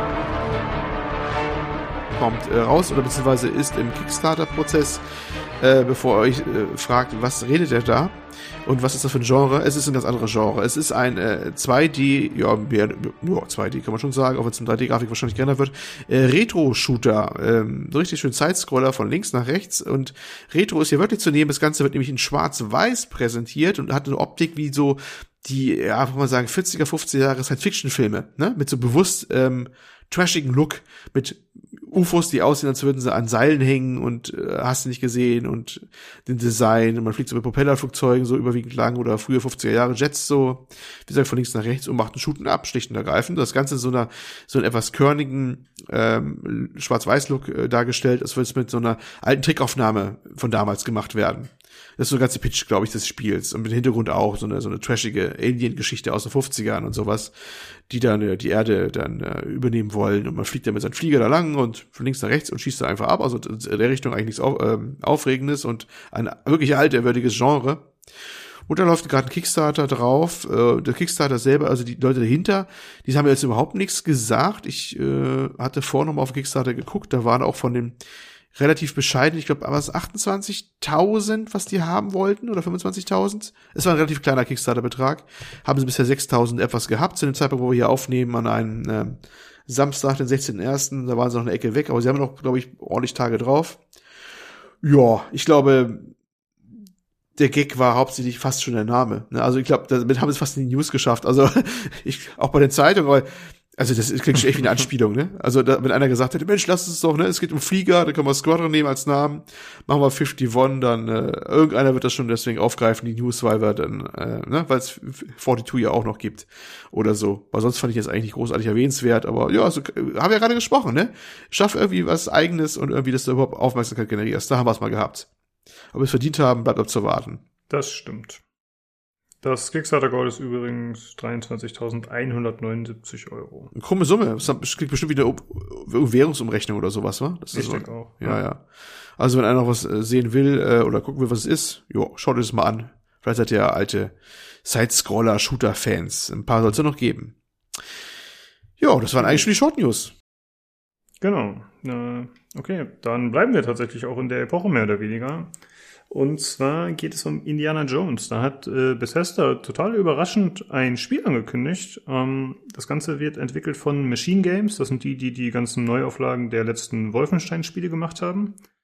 Das äh, erscheint in Kooperation mit Lucasfilm Games, die äh, einen Rebrand jetzt erfahren haben. Also vorher hießen sie Lucasfilm Video Games Division, aber ich glaube, ganz vorher hießen sie auch schon mal Lucasfilm Games. Also irgendwie wollen sie da anscheinend ein bisschen, weiß ich nicht, den alten Geist wieder aufleben lassen. Und äh, das Spiel soll ein Mystery Game werden, das aber nicht auf den Filmen basiert, also nicht auf dem, ja, auf Harrison Ford Indie sozusagen. Und äh, dazu gibt's eigentlich nur einen kurzen Te Teaser-Trailer, der ist eigentlich fast nur ein abgefilmtes Bild, wenn man so will. Ja? Also man sieht halt so einen Tisch mit ausgebreiteter Karte, mit so ein paar Utensilien, zum Beispiel so ein Buch, das dann von Todd Howard geschrieben ist, wie man sieht, steht das da drauf, da liegt so ein Pass rum, da ist ein Stempel drauf und der ist mit Bethesda-Logo. Dann kommt da so eine Schreibmaschine, über die die Kamera so rüberfährt, so eine, ja, so, ein, so eine alte halt, und da steht dann drauf äh, Machine Games und dann kann man sich langsam alles zusammenreimen und dann sieht man am Ende halt so eine Hand, die nimmt den Hut vom Tisch und darunter liegt halt die zusammengerollte Peitsche. Und dann äh, wird selbst für Leute wie mich klar, okay, das ist Indiana Jones. Und äh, das ist doch eine ziemliche Überraschung auf jeden Fall. Äh, ich habe bisher noch kein Indie-Game gespielt, muss ich sagen. Wie sieht's mit dir aus, Olli? Ist das was, was bei dir Hype auslöst, oder? Nur Hype nicht, aber ich habe natürlich auch wie viele andere meiner Generation, das klingt schon wieder so so altertümlich, ähm, Indiana Jones die Adventures gespielt gehabt für Lucasfilm Games damals, ne? Also von ne? Hm? Aus der Adventure, als die Adventures noch groß waren. Und äh, das war schon ziemlich geil. Ich weiß gar nicht, ob ich es durchgeschafft habe, weiß ich gar nicht mehr. Es ist echt lange. Es muss auf war es auf Amiga, ich weiß es nicht. Aber es ist lange, lange, lange her. Und äh, ja, ich meine, ich bin jetzt nicht der größte Indie-Fan äh, Indie-Fan aller Zeiten, auch wenn ich die äh, Filme gerne gesehen habe, bis auf den einen, den alle hassen, den es nicht auf den, den, den es laut Fans ja gar nicht gibt, aber den habe ich auch nie gesehen. den, den letzten nämlich. Ähm, ja, weiß ich nicht. Ich, mich, mich jetzt eher überrascht, dass das vorher keiner wusste, dass die das machen, weißt du? Weil solche Sachen sickern doch meistens immer im Vorfeld durch. Und ja, mal gucken. Und vielleicht die größere News war für mich auch äh, eher, dass, dass, dass äh, na, der Markenname wieder rausgeholt wird. Lucasfilm Games, ja? Mhm. Plötzlich ist er wieder da. Also also es ist, natürlich ist es nur der, eigentlich der Markenname nur, ne? Die Studios ist, das Studio ist ja dicht, was dahinter war eigentlich. Das ist was anderes. Aber äh, guck, äh, manchmal geht's komische Wege. Erst machen sie den ganzen Laden zu, dann holt plötzlich wieder einer den, den Markennamen wieder raus und ach, es ist alles immer seltsam, nicht wahr? Ja. Und ja, mal gucken, was dann passiert. Ja, für mich ist vor allem interessant, muss ich sagen, was wird das für eine Art Spiel? Denn ich erwarte nicht, dass uns ein Point-and-Click-Adventure äh, geliefert wird. Eigentlich sind Machine Games, die haben bisher nur First-Person-Shooter gemacht, wie gesagt, die ganzen Wolfenstein-Dinger. Ich habe mal geschaut äh, bei Wikipedia, da steht da drin, dass Machine Games sich aus ehemaligen Starbreeze-Mitarbeitern formiert hat. Und die haben ja schon andere Sachen gemacht. Also, äh, also ich glaube nicht, dass es ein reiner Ego-Shooter wird. Da gehe ich nicht von aus. Ich würde mir eher sowas erwarten wie ein Uncharted tatsächlich. Was denkst du? Ich denke auch, ich denke ich denk irgendwas Action-Adventure-mäßiges. Ja. Mehr oder minder. Das kann ich mir am ehesten vorstellen. Ich meine, es, es gibt zwar immer Überraschungen, dass ein Studio was vollkommen anderes macht, als man vermuten würde. Ich sage ja nur Osobo Studios, die äh, vor, ähm, die das, ah, wie ist es denn, äh, Plague Tale gemacht haben und dann haben sie parallel ja schon angefangen zu entwickeln den Flight Simulator von Microsoft. Ich meine, das ist mal ein krasser Unterschied, ne? Deswegen kann man das nicht mal so ganz, ganz ausschließen, dass, dass mal ein Genrewechsel radikaler stattfindet. Aber ich kann mir beim besten äh, Willen nicht äh, vorstellen, dass die äh, jetzt eine Point-and-Click-Adventure machen. Das ist so nischig geworden, Point-and-Click-Adventures. Da haben ja schon die mit Überleben zu kämpfen, die, die das äh, heute machen noch. Ja. Und das machen eigentlich fast, also der Volk, also gut, wir haben äh, der Delic oder manche sagen der Delic, also Deutschland hier, ähm, die was früher da viel gemacht haben in der Richtung mit der Deponia-Reihe und so, so die Flagge hochgehalten haben. Aber man hört immer, das ist auch nie so richtig lohnt gewesen, zumindest am Ende hin nicht so, ne? Wir haben, wie heißen die anderen, die Anne Vote gemacht haben in Amerika, ist aber ein ganz kleines Studio, was das macht. Ja, ich, ich den Namen. aber Das ist, es sagt aber schon, wie nischig dieses Point-and-Click-Adventure geworden ist. Und mal so retromäßig nachgemacht, der Thimbleweed Park, ne? Hm. Born Gilbert, glaube ich. Ja, Double Fine, ne? Die können sich sowas Aber- leisten, dass sie sowas machen, aber sonst. Aber sonst fasst das doch keiner mehr an. Deswegen glaube ich eher so was Action-Adventure-mäßiges. Würde ich mal drauf tippen, aber mal sehen, ob ich der Lüge gestraft werde von meinen vorherseherischen Kräften. Übrigens, Starbreeze Studios hat übrigens Payday 2 gemacht. Hm, ja, das auch. Ne? Das war's. Ähm, ja, ähm, ja. Mehr weiß man auch nicht, ne? Man weiß eigentlich noch nichts. Ja, ich, Keiner weiß was so richtig. ich wundere mich ja. halt ein bisschen, dass sie dafür Machine Games nehmen, wenn sie keinen Shooter machen wollen, weil wenn man doch die Lizenz selbst hat und sich quasi ein Studio anheuern kann der Wahl, warum nimmt man dann was, was bisher nur Shooter gemacht hat? Vielleicht wird's ja doch einer, aber es ist ja irgendwie schon strange, ein Indiana Jones Ego-Shooter. Ich weiß Aber nicht. wie gesagt, äh, ich, na, ich weiß nicht, ich glaube nicht, aber äh, das mit den überraschenden Studios, das haben wir jetzt durchaus mehrfach gehabt. Guck mal, ähm, die Forza Horizon-Macher machen Fable. Ja? Hm. Mal zur Erinnerung. Ist auch nicht gerade, wo du erwartest, dass die Fable machen. Ja, das stimmt natürlich. So. Und wie wir vorhin gesagt haben, Asobo Studios ma- haben Flight Simulator gemacht. Warum zum Henker? Das ist ganz auch weit, das ist noch viel weiter ab vom Schuss kann man gar nicht mehr sein. Und irgendwie ist das heute, weiß ich nicht, irgendwie vielleicht gar nicht mehr so arg. Und wenn die sagen, die kriegen das hin und dann bauen sich ein paar Leute dazu, die im Genre irgendwie vertraut sind. Und vielleicht passt irgendwas von der Engine her optimal, also, oder die haben was. Das, meistens waren es ja oftmals auch echt so Entscheidungen, dass man gesagt hat, wir haben die Technik dafür. Bei Asobo war das zum Beispiel. Asobo hat gesagt gehabt, unsere Engine, die wir nehmen, die ist ideal für so einen Flugsimulator. Und das konnten die bei Microsoft wirklich auch beibringen und äh, ist wohl auch so sein. Ähm, deswegen war ein Grund, warum Asobo dem, dem, der das, das übernommen hat, damals den, das Ding zu machen. Bei, bei äh, Fable hier mit, äh, ich muss mir gerade überlegen, wer das war. Forza Horizon ist, ah, immer zwei verschiedene Teams, die Forza machen und Forza Horizon. Weiß ich nicht mehr. Ist jetzt auch egal. Ähm, warum die es bekommen haben, weiß ich nicht. Keine Ahnung. Tja, aber vielleicht gibt es auch einen guten Grund, warum jetzt ausgerechnet äh, Machine Games hier äh, das Indie-Game macht. Who knows? Gucken wir mal an. Ja. Mal, mal gucken. Ja, stimmt. Ne? Also anscheinend hat Lucasfilm Games da Vertrauen. Sollten wir dann auch haben. Boah, einfach blindes Vertrauen. Was kann schon schief gehen? Niemand macht jemals ein Spiel irgendwie kaputt auf dem Markt. Das gibt es gar nicht. Genau. ja, und äh, es gibt noch weitere News um Lucasfilm. Und zwar äh, haben sie jetzt äh, einen neuen weiteren Deal abgeschlossen, Olli. Was ist da los? Ja, erstmal, ähm, also das war eigentlich eine Erschütterung der Macht im Star Wars-Universum. Mal wieder. Ähm, Ubisoft entwickelt ein Star Wars-Spiel, jawolligen. Das kam ein bisschen überraschend. Man hat immer noch Hinterkopf, EA hat Exklusivzugriff auf, auf Star Wars, ne? Ex exklusiver Lizenzdeal. Aber der endet äh, wohl 2023, ich glaube auch regulär, ne? Der wäre dann eh ausgelaufen. Es ist schon wieder so lange her, wahrscheinlich schon wieder. Hm, genau. Und ähm, Ubisoft, genau gesagt, das äh, Massive Studio in Schweden ist das, wenn ich recht entsinne, die auch The Division gemacht haben, ne? Die sollen wohl ein Open World Star Wars Game entwickeln. Jo, das war die Bombe dann, die dann platzte. Und alle so, uff, das äh, kommt jetzt überraschend. Äh, nach ein bisschen Nachbuddeln hat man wohl gehört, also das heißt nicht, dass jetzt äh, Ubisoft einen Exklusivvertrag mit, mit, äh, mit Disney respektive Lucasfilm oder hat. Äh, nein, äh, sie dürfen halt auch welche machen. EA kann auch durchaus weiterhin welche machen, wenn sie sich dann halt dementsprechend einigen mit äh, dem Rechtehalter, also Disney, Lucasfilm. Und ja, jetzt sind da wieder mehrere Parteien im Spiel. Und das kann, glaube ich, dem Ganzen nur gut tun, weil EA sich ja nicht so mit Ruhm bekleckert hat. Wir haben jetzt zu Anfang jetzt mal gehört von Battlefront, ne, Battlefront 2, ne? Das ist sehr überschaubar, was wir da an, an, an Star Wars Spielen ja bekommen haben. Das sind die beiden Battlefront-Teile, es ist Fallen Order und der Rest ist mir schon entfallen, vielleicht irgendwelche Mobile-Titel oder sowas. Fällt dir noch was ein?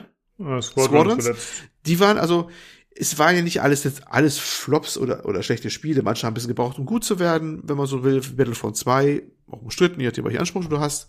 Fallen Order ist, gilt eigentlich als gut, natürlich auch nicht unumstritten, ne? Gibt's ja auch solche und solche. Und äh, das, Rogue, das, das letzte, das Rogue Squadron, war so ein bisschen in Überraschungs, äh, was heißt, ja, Nee, das heißt. Ah, ich sag immer Rogue Squadron. Ich, ja, es ist Rogue Squadron war dieses alte Ding von Nintendo 64 Zeiten oder Gamecube. Äh, äh, Squadrons, aber das war auch dann, ähm, ja, ne, re- recht gut. Aber die Ausbeute für die Jahre war relativ mager. Ne? Vor allem bei so einer, Ja, vor allem so da einer stimme ich großen, großen Produzenten oder Publisher wie EA, da erwartet man eigentlich, dass die da alles rausholen, was geht. Also, gut, die können es ja nicht recht machen. Hätten jetzt drei Millionen Spiele rausgebracht, hätten wir auch gesagt, ja, typisch EA, alles fluten mit Ware, mit Star Wars Lizenz. Das war vielleicht auch der Plan, sie haben es nicht geschafft, warum auch immer. Ne? Also das ist, klang so, als hätten sie nie so das richtig dann durchziehen können. Und äh, ja, es, es klingt so ein bisschen durch, nämlich äh, aus gewöhnlich gut informierten Kre- Kreisen, sprich äh, Mr. Jason Schreier mal wieder, jawohl, ja, der, äh, meinte, dass die jetzige EA-Führung, ich weiß jetzt namentlich gar nicht genau welche und se- seit wann die an der Macht sind, dass die jetzige EA-Führung auf die, äh, diesen Lizenzdeal gar nicht so gut zu sprechen war, den sie hatten, die bestehenden. Warum auch immer. Und auch keinen, äh, nicht mit heißen, heißen Herzen hinterher waren, die zu behalten oder zu verlängern. Jo, das ist immer eine Aussage. Ähm, also anscheinend war die Liebe da auch ein bisschen erkalt und das hat auch eine, wahrscheinlich dann auch nicht mehr den, äh, gut getan, da irgendwie was voranzutreiben an Projekten oder sowas. Was all- alles ein bisschen tragisch ist, ne? Du überlegst, dass sowas wie, ähm, wie ist das eine große Projekt, was sehr spannend klang, immer Star Wars 1313 oder sowas, ne? Dieses äh, Bounty Hunter-mäßige im, im, im äh, Mhm. Untergrund von Coruscant, glaube ich, was da war wohl auch manche meinen, das wäre vielleicht gar nicht so gut geworden, weil das war auch so eine Entwicklungshölle drin, das Ding. Aber das haben sie auf Eis gelegt, als sie damals das wirkliche Lucasfilm Games aufgelöst haben. Ne, Im Hinblick auf die ganze Abgabe an EA wohl, glaube ich, auch schon und so.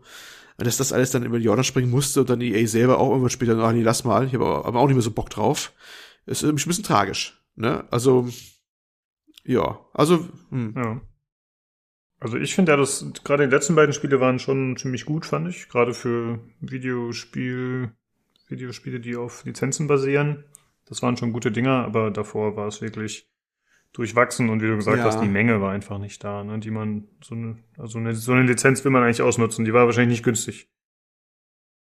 Wie ist denn das eine Spiel, was so, was Singleplayer auch Open World mäßig sein sollte?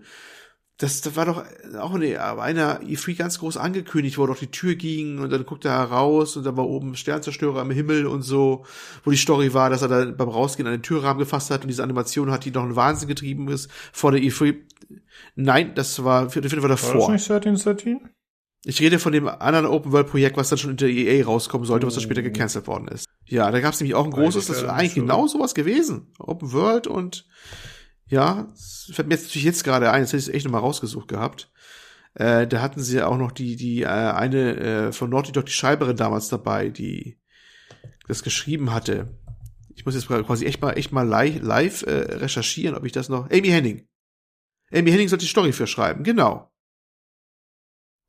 Jo, das hat dann irgendwie nicht geklappt, das wurde gecancelt, alles hat sich aufgelöst gehabt. Jo, war auch so ein Flop. Also die, die ist nicht nur so, dass die nur wenige Spiele rausgebracht haben, die haben auch ein paar abgesägt in der Zeit, die sie schon Entwicklung hatten. Jo, jetzt darf man gespannt sein, ob Ubisoft das dann auch irgendwie reißt und was rausholt und was es wird, ne? Ob es jetzt so ein Singleplayer Open World wird. Ich meine, Massive ist ja eher The Division, mehr, deutlich mehr, so mehr mit Multiplayer und so. Hm, mal gucken. Mal gucken. Wird vermutlich ein bisschen dauern. Ich vermute mal, da werden wir nichts sehen, bevor die, die Exklusivvereinbarung geendet ist und ja, wird wahrscheinlich eher was 2023, 2024 sein. Das wird also ein bisschen hin sein, denke ich mal noch. Ja, mal schauen, was äh, Ubisoft dann so bringt. Assassin's Creed Alderan oder irgend sowas. Mal gucken. Ja, ich habe mir auch gedacht, wahrscheinlich, also ich habe mir ein bisschen ironisch gedacht, also die kriegen es bestimmt irgendwie fertig. Die werden das durchproduzieren und fertig, so nach dem Motto, weißt du? ähm, äh, gnadenlos, also das gnadenlos, klingt jetzt ein bisschen negativ, aber kann natürlich sein, dass die sagen, ach, wir haben ja alles für Open World hier, ne? Äh, wir haben Watch Dogs, wir haben Assassin's Creed, ne? Haben wir unsere, unsere Framework haben wir schon, äh, machen wir halt mal schöne Star Wars Assets drauf. äh, machen eine unserer bewährten, hochklassigen Ubisoft-Geschichten. und äh, dann haben wir das Ding schon, so nach dem Motto. Ne? Aber weiß ich nicht. Allerseits, wie gesagt, es macht Massive und Massive macht keine, glaube ich, weiß ich nicht, ob die unterstützend dabei sind, aber die machen eigentlich keine Watch Dogs oder Assassin's Creed Sachen. Mhm. Mhm. Also, hm, mal gucken. Es bleibt Ja. offen. Genau, ja, mal schauen. Äh, fingers crossed, mal gucken, was da passiert. Okay, dann äh, kommen wir zu den nächsten News. Wir haben tatsächlich nach dem Release und nach unserem Review-Podcast nicht mehr groß über Cyberpunk 2077 gesprochen. Äh, ja, es gab ja sehr viel Kritik äh, an Bugs, an, äh, ja, an technischen Problemen, vor allem auf Last-Gen-Konsolen und äh, jetzt hat sich CD Projekt Red zum zweiten Mal geäußert. Da wurde ein längeres Video veröffentlicht äh, oder was heißt länger, es ging fünf Minuten, das war mit dem Marcin Iwinski, dem Co-Founder von CD Projekt Red. Und äh, ja, er hat so ein bisschen erzählt, was die Gründe dafür sind, wie es aktuell ist und äh, was geplant wird, um das Ganze zu verbessern. Ähm, vor allem seien die alten Konsolen geschuld, äh, schuld daran, wie es halt sei, äh, oder das Problem dabei sei gewesen, dass die Speicherbandbreite äh, ja nicht so richtig hätte genutzt werden können oder einfach nicht nicht genug da gewesen sei sozusagen. Äh, außerdem haben sie angeblich bis zuletzt gehofft, mit den Patches noch vor Release noch alles fixen zu können.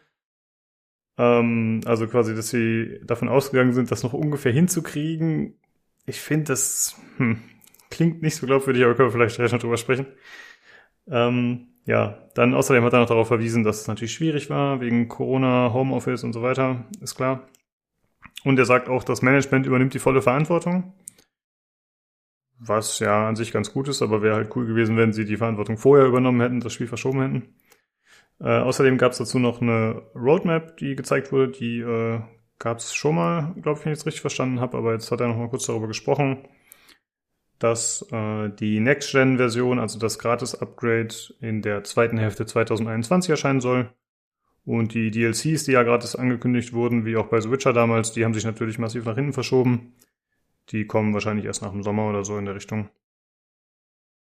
Ja, äh, Olli, du hast dir da ein paar Notizen zugesagt. Du hast dir schon Gedanken gemacht. Magst du was dazu erzählen? Wie hast du das aufgenommen?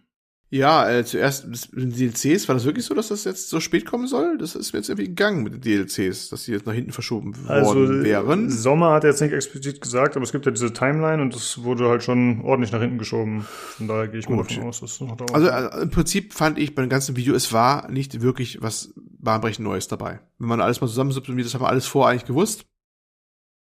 Auch der Zeitstrahl mit diesem, was wir machen wollen. Wir wussten, dass zwei Patches, zwei größere kommen sollen innerhalb der ersten paar Monate. Ne? Das äh, war vorher bekannt schon, vor Weihnachten schon oder vor, vor Neujahr. Das hatten ich schon verlautbar gehabt. Wir wussten, dass irgendwo DLCs kostenlose kommen sollen. Das wussten wir auch vorher. Ähm, ein bisschen überraschend war für manche Leute anscheinend, dass der äh, Next-Gen-Patch, dass der erst in der zweiten Jahreshälfte dann kommen soll, 2021, wobei mich das nicht mal wirklich überrascht hat. Ich kann mir schon denken, dass der ein bisschen später kommt. Obwohl viele sagen, ja, dann brauche ich das auch nicht nochmal ein zweites Mal spielen, wenn ich das dann schon auf, wenn es mal endlich mal gut läuft, auf PS4 Pro Niveau auf meiner PS5 gespielt habe oder sowas. Ne? Also das, äh, ja, das hat mich jetzt auch nicht überrascht. Ja, also eigentlich, ich fand, im Endeffekt war außer ein paar Präzisierungen wirklich nichts bahnbrechend Neues dabei, was er gesagt hat in seinem 5-Minuten-Video. Ne? Hm. ein bisschen konkretisiert war zum Beispiel, halt, dass es das, das, das Speicherbandbreitenproblem an- angeblich zum also Aussage das Hauptproblem war, äh, dass das Streaming-System halt nicht so funktionierte, wie sie es dachten. Aber so die Aussagen, äh, es wird immer, immer noch nicht logischer nach dem Motto, ja, wir haben so gehofft, dass es dann mit dem letzten Patch beseitigt wird oder sowas. Ja, really? Ne? Im Ernst jetzt? Also es ist, Ja. also ich, das kann ich auch, mal- du kannst noch mal fünf Minuten drüber sprechen, ich kann es immer noch nicht glauben. Ja? Wir auf- vor allem, ähm, die- nur mal zur Erinnerung, was sie damals gesagt haben. Und ich wiederhole mich, weil ich habe es vor ein paar Folgen schon mal gesagt. Ähm, die hatten wirklich gesagt, äh, wir sind überrascht, wie gut es auf den alten Konsolen läuft.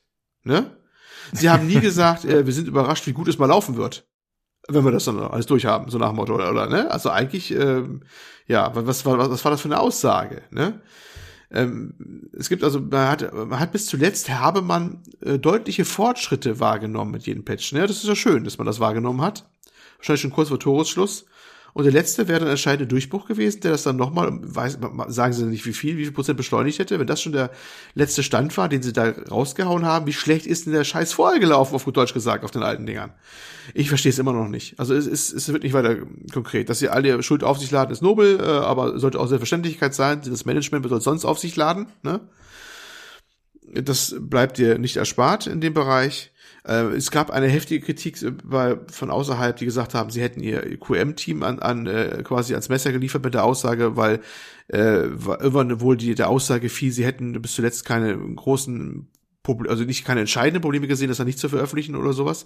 Und äh, da sagen alle, das kann bei besten Willen nicht sein. Äh, man kann fix davon ausgehen, dass das QM-Team definitiv vorgesagt hat, also nee, bei besten Willen. Äh, auf, wir haben äh, bei den, auch bei der PC-Version noch Bugs drinne, ne? Das gibt's noch einiges, die sind bestimmt Sicherheit drüber gestolpert. Und äh, die bei den Konsolenversionen, wenn sie auch gesagt haben, uff, ähm, was mit der Engine fand ich jetzt ehrlich gesagt gar nicht so überraschend, genauso wie, wenig wie ich überraschend fand, dass es erst jetzt Fake war oder ein Target Render oder was auch immer. Das ist ja nur nichts Ungewöhnliches im Prinzip, ne? Du hast oftmals größere Visionen, die du auch vorstellst, erstmal und pitcht, als du dann nachher dann äh, realisieren kannst. Das ist nicht schön, aber äh, solange das Endprodukt was Rundes nachher ist, äh, insgesamt, äh, denke ich durchaus immer äh, durchaus entschuldbar. Aber das war es ja in dem Fall zumindest bei den Konsolenversionen nicht, ne? Aus, aus technischen Gründen ich weiß, dass die PC-Version manche wirklich sehr, sehr gerne mögen. Das ist ja auch völlig äh, überlassen. Das ist auch alles gut. Aber die, die, die Standard-Konsolen-Version ist äh, wirklich äh, ziemliche Grütze. Ich, ich habe es ja selbst erlebt. Ich war ja derjenige, der hier die PS4-Version getestet hat. Ne? Oder was getestet, aber ne? so ein paar Stunden rein versenkt hat ja. und äh, irgendwann gesagt habe, nee, das fasse ich nicht mehr an, solange ich nicht meine PS5 bekommen habe und ein Patch hinterherkommt. Weil, ja, äh, sehr, sehr traurig, das ganze Ding. Äh, mit der Engine, ja, äh, das ist vielleicht insofern überraschend, man hat ja vielleicht gedacht gehabt, die nehmen einfach im Prinzip die Witcher 3 Engine, bauen die, bauen die bisschen auf und fertig ist die Laube, ne? Anscheinend ja nicht, man musste anscheinend ja einiges umbauen, damit das überhaupt dann auf dem neuen läuft, mit dem ganzen vielleicht Verkehr oder sowas, keine Ahnung. Ähm, dass da so viel gemacht werden muss, dass man von neuen Engine sprechen kann und die dann parallel hochgezogen worden ist. Ja, das ist dann schon äh, speziell. Obwohl, das haben wir auch bei anderen erlebt, ne? Ich entsinne mich noch, äh, Mass Effect Andromeda oder sowas, oder äh, wo Frostbite dann plötzlich genommen werden musste, oder was plötzlich, oder mussten sie nehmen.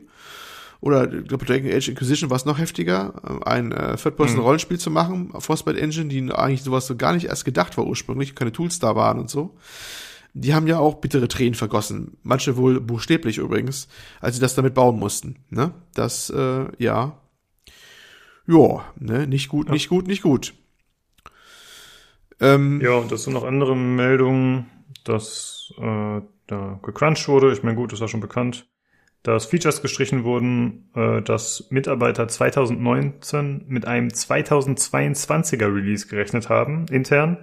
Und äh, als dann gesagt wurde, ja, das Spiel erscheint 2020 im April, haben sie äh, irgendwelche Memes schon ja. quasi generiert im Team ja, ja. und äh, irgendwelche Wetten abgeschlossen und dachten noch, das sei ein Scherz mehr oder weniger von der Geschäftsführung.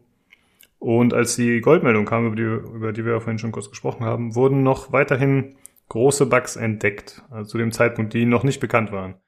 Also äh, ja, da kann man dem äh, QA-Team anscheinend keinen Vorwurf machen, wie du schon sagst.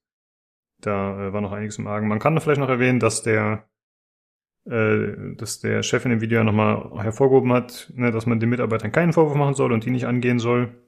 Ist auch absolut richtig. Ja. Ja. Ist es wirklich schade, einfach vor dem Hintergrund, wenn man bedenkt, was das Spiel hätte sein können, wenn es noch mal ein halbes Jahr oder ein Jahr gehabt hätte. Und da akzeptiere ich zum Beispiel auch nicht die Aussage, dass äh, Fans angeblich mit äh, dem Drängen oder mit ihrer Geide auf das Spiel dazu geführt hätten, dass das Ganze äh, verfrüht rausgekommen wäre. Äh, das muss halt letztendlich der Entwickler entscheiden und der Chef, wie er es dann auch zwar selbst sagst, aber ach, das ist so schade, Mann. Da hätte so viel mehr rauskommen können. Ja, ich fand eine, eine Detailstory sehr amüsant. Man weiß natürlich immer nie, ob die wirklich hundertprozentig stimmt. Ähm, aber sie passt da voll rein. Die mussten ja ihr Personal auch durchaus aufstocken, ähm, als damals Witcher 3 beendet wurde in der Produktion. Es sind viele auch gegangen und ne, das ist auch erstmal, glaube ich, per se nichts Ungewöhnliches, dass dann halt ne, viele dann woanders hinziehen, was Neues machen wollen und haben halt nur rekrutiert und ähm, hatten wohl auch immer intern Sprachprobleme auch im Studio weil äh, mit äh, einheitlich Englisch oder so kommen die manchmal da nicht weit. Manche sprechen wohl nur Polnisch und sowas und die Kommunikation soll angeblich manchmal arg gestört gewesen sein. Und äh, Corona hat auch nicht geholfen, das Team zusammenwachsen zu lassen. Und so gab es dann auch Sachen, dass zum Beispiel manche Sachen äh, doppelt produziert worden sind, beziehungsweise nicht bekannt war, ob es dann schon mal gemacht worden ist. Konkret wurde auf ein, wurde ein Shader, glaube ich, genannt. Die haben irgendeinen Shader-Effekt gesucht oder wollten sie machen, irgendein Teilteam. Und haben dann äh, raus, wollten rausfinden, ob der schon irgendwie da ist im Prinzip. Ne, was sie dann brauchen für einen bestimmten Effekt oder eine Szene oder sowas. Und es war nicht rauszukriegen. Sie haben ihn dann nochmal neu gebaut. Vielleicht gibt es den gleichen Hm. Effekt jetzt zweimal drin im Spiel, mit zwei, von zwei unterschiedlichen Teams geschrieben und sowas.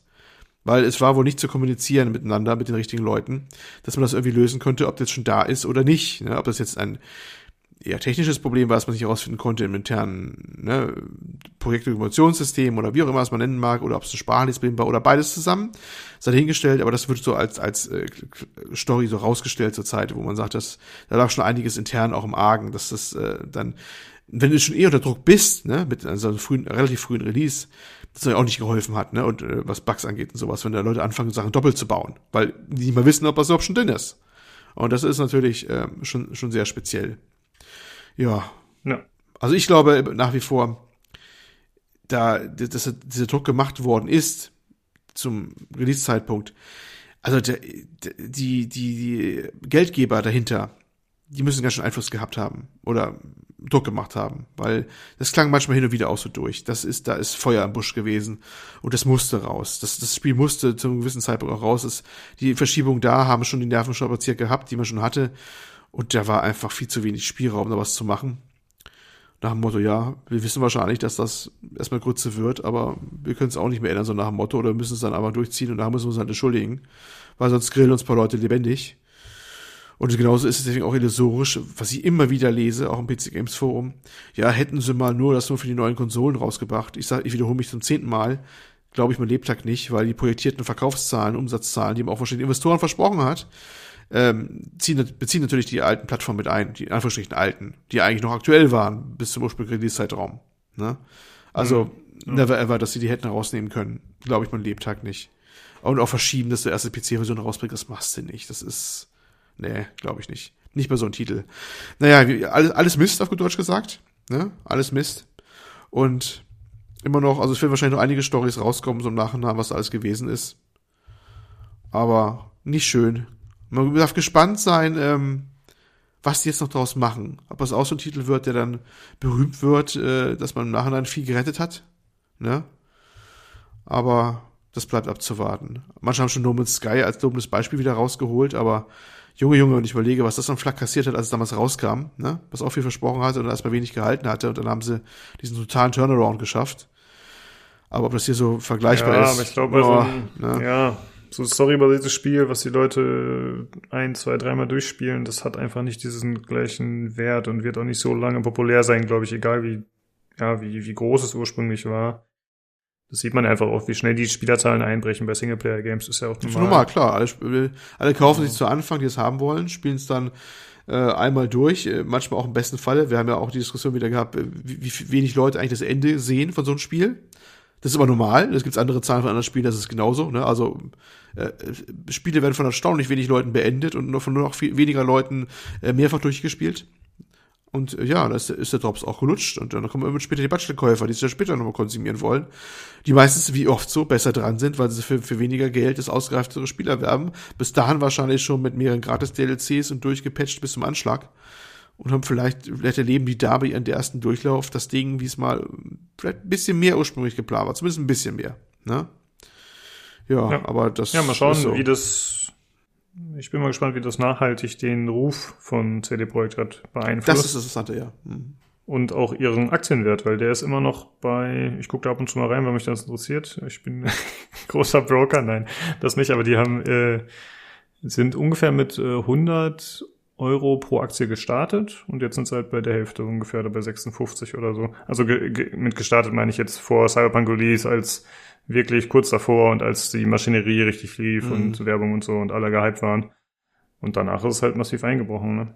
Und mal schauen. Also ich frage mich halt, wie die das schaffen, dass das wieder hochgeht und was da gemacht werden muss. Das, äh, ja, ist schon krass auf jeden Fall. Auf alle Fälle. Ja, Ja, gut. äh, So viel dazu. Wir werden wahrscheinlich das letzte Mal drüber gesprochen haben. Wenn sich da Sachen ergeben, sprechen wir bestimmt mal wieder drüber. Gut. Äh, dann noch zu einer kleineren News. Und zwar geht es mal wieder um die PlayStation 5. Und zwar hat die Verbraucherzentrale Sachsen Saturn abgemahnt. Äh, Olli, du warst ja einer von denen, die ja die PlayStation 5 vorbestellt hat. Und das hat ja leider nicht funktioniert. Hatten wir öfter im Podcast drüber gesprochen. Und du hattest ja aber deine gleichzeitig deine Bestellung nicht gecancelt, sondern gesagt, ja, ich sitze das jetzt aus und hoffe, dass ich die dann schneller bekomme sozusagen. Und ähm, ja, das ist einer der Gründe, warum die Verbraucherzentrale sich jetzt meldet. Also zum einen geht es darum, dass Saturn die ganzen vorbestellten Geräte natürlich nicht liefern konnte, bis heute nicht. Und das ist ja schon eine lange Zeit. Also vorbestellt hat man wahrscheinlich im, äh, ich denke mal, Oktober oder November oder sowas.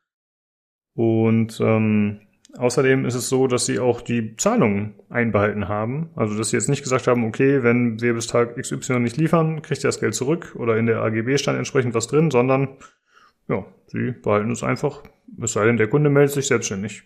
Genau. Und ja, und äh, dazu gab es eben noch äh, ja den Grund, wie gesagt, mit dem späten Liefertermin und dass nicht zurückgebucht wird. Und außerdem ist anscheinend in Deutschland, das wusste ich auch nicht, äh, eine sofortige Bestellbe Bestellbestätigung vorgeschrieben bei Online-Käufen. Mhm. Und äh, die haben die Kunden teilweise nicht direkt erhalten und äh, das ist eben auch ein Verstoß. Und ja, jetzt haben die halt gesagt, okay, entweder ihr passt das Ganze an und macht das in Zukunft richtig, oder ihr kriegt eine Klage an den Hals. Ehrlich gesagt weiß ich nicht genau, wie das umgesetzt wird und ob das jetzt wirklich eine große Bedrohung für Saturn ist oder ob die sagen, ja, okay, dann äh, machen, wir das, machen wir jetzt, was ihr wollt, dann kriegen wir nichts auf die Patschehändchen. Oder ob das nicht so ist, äh, dass die wirklich Angst davor haben.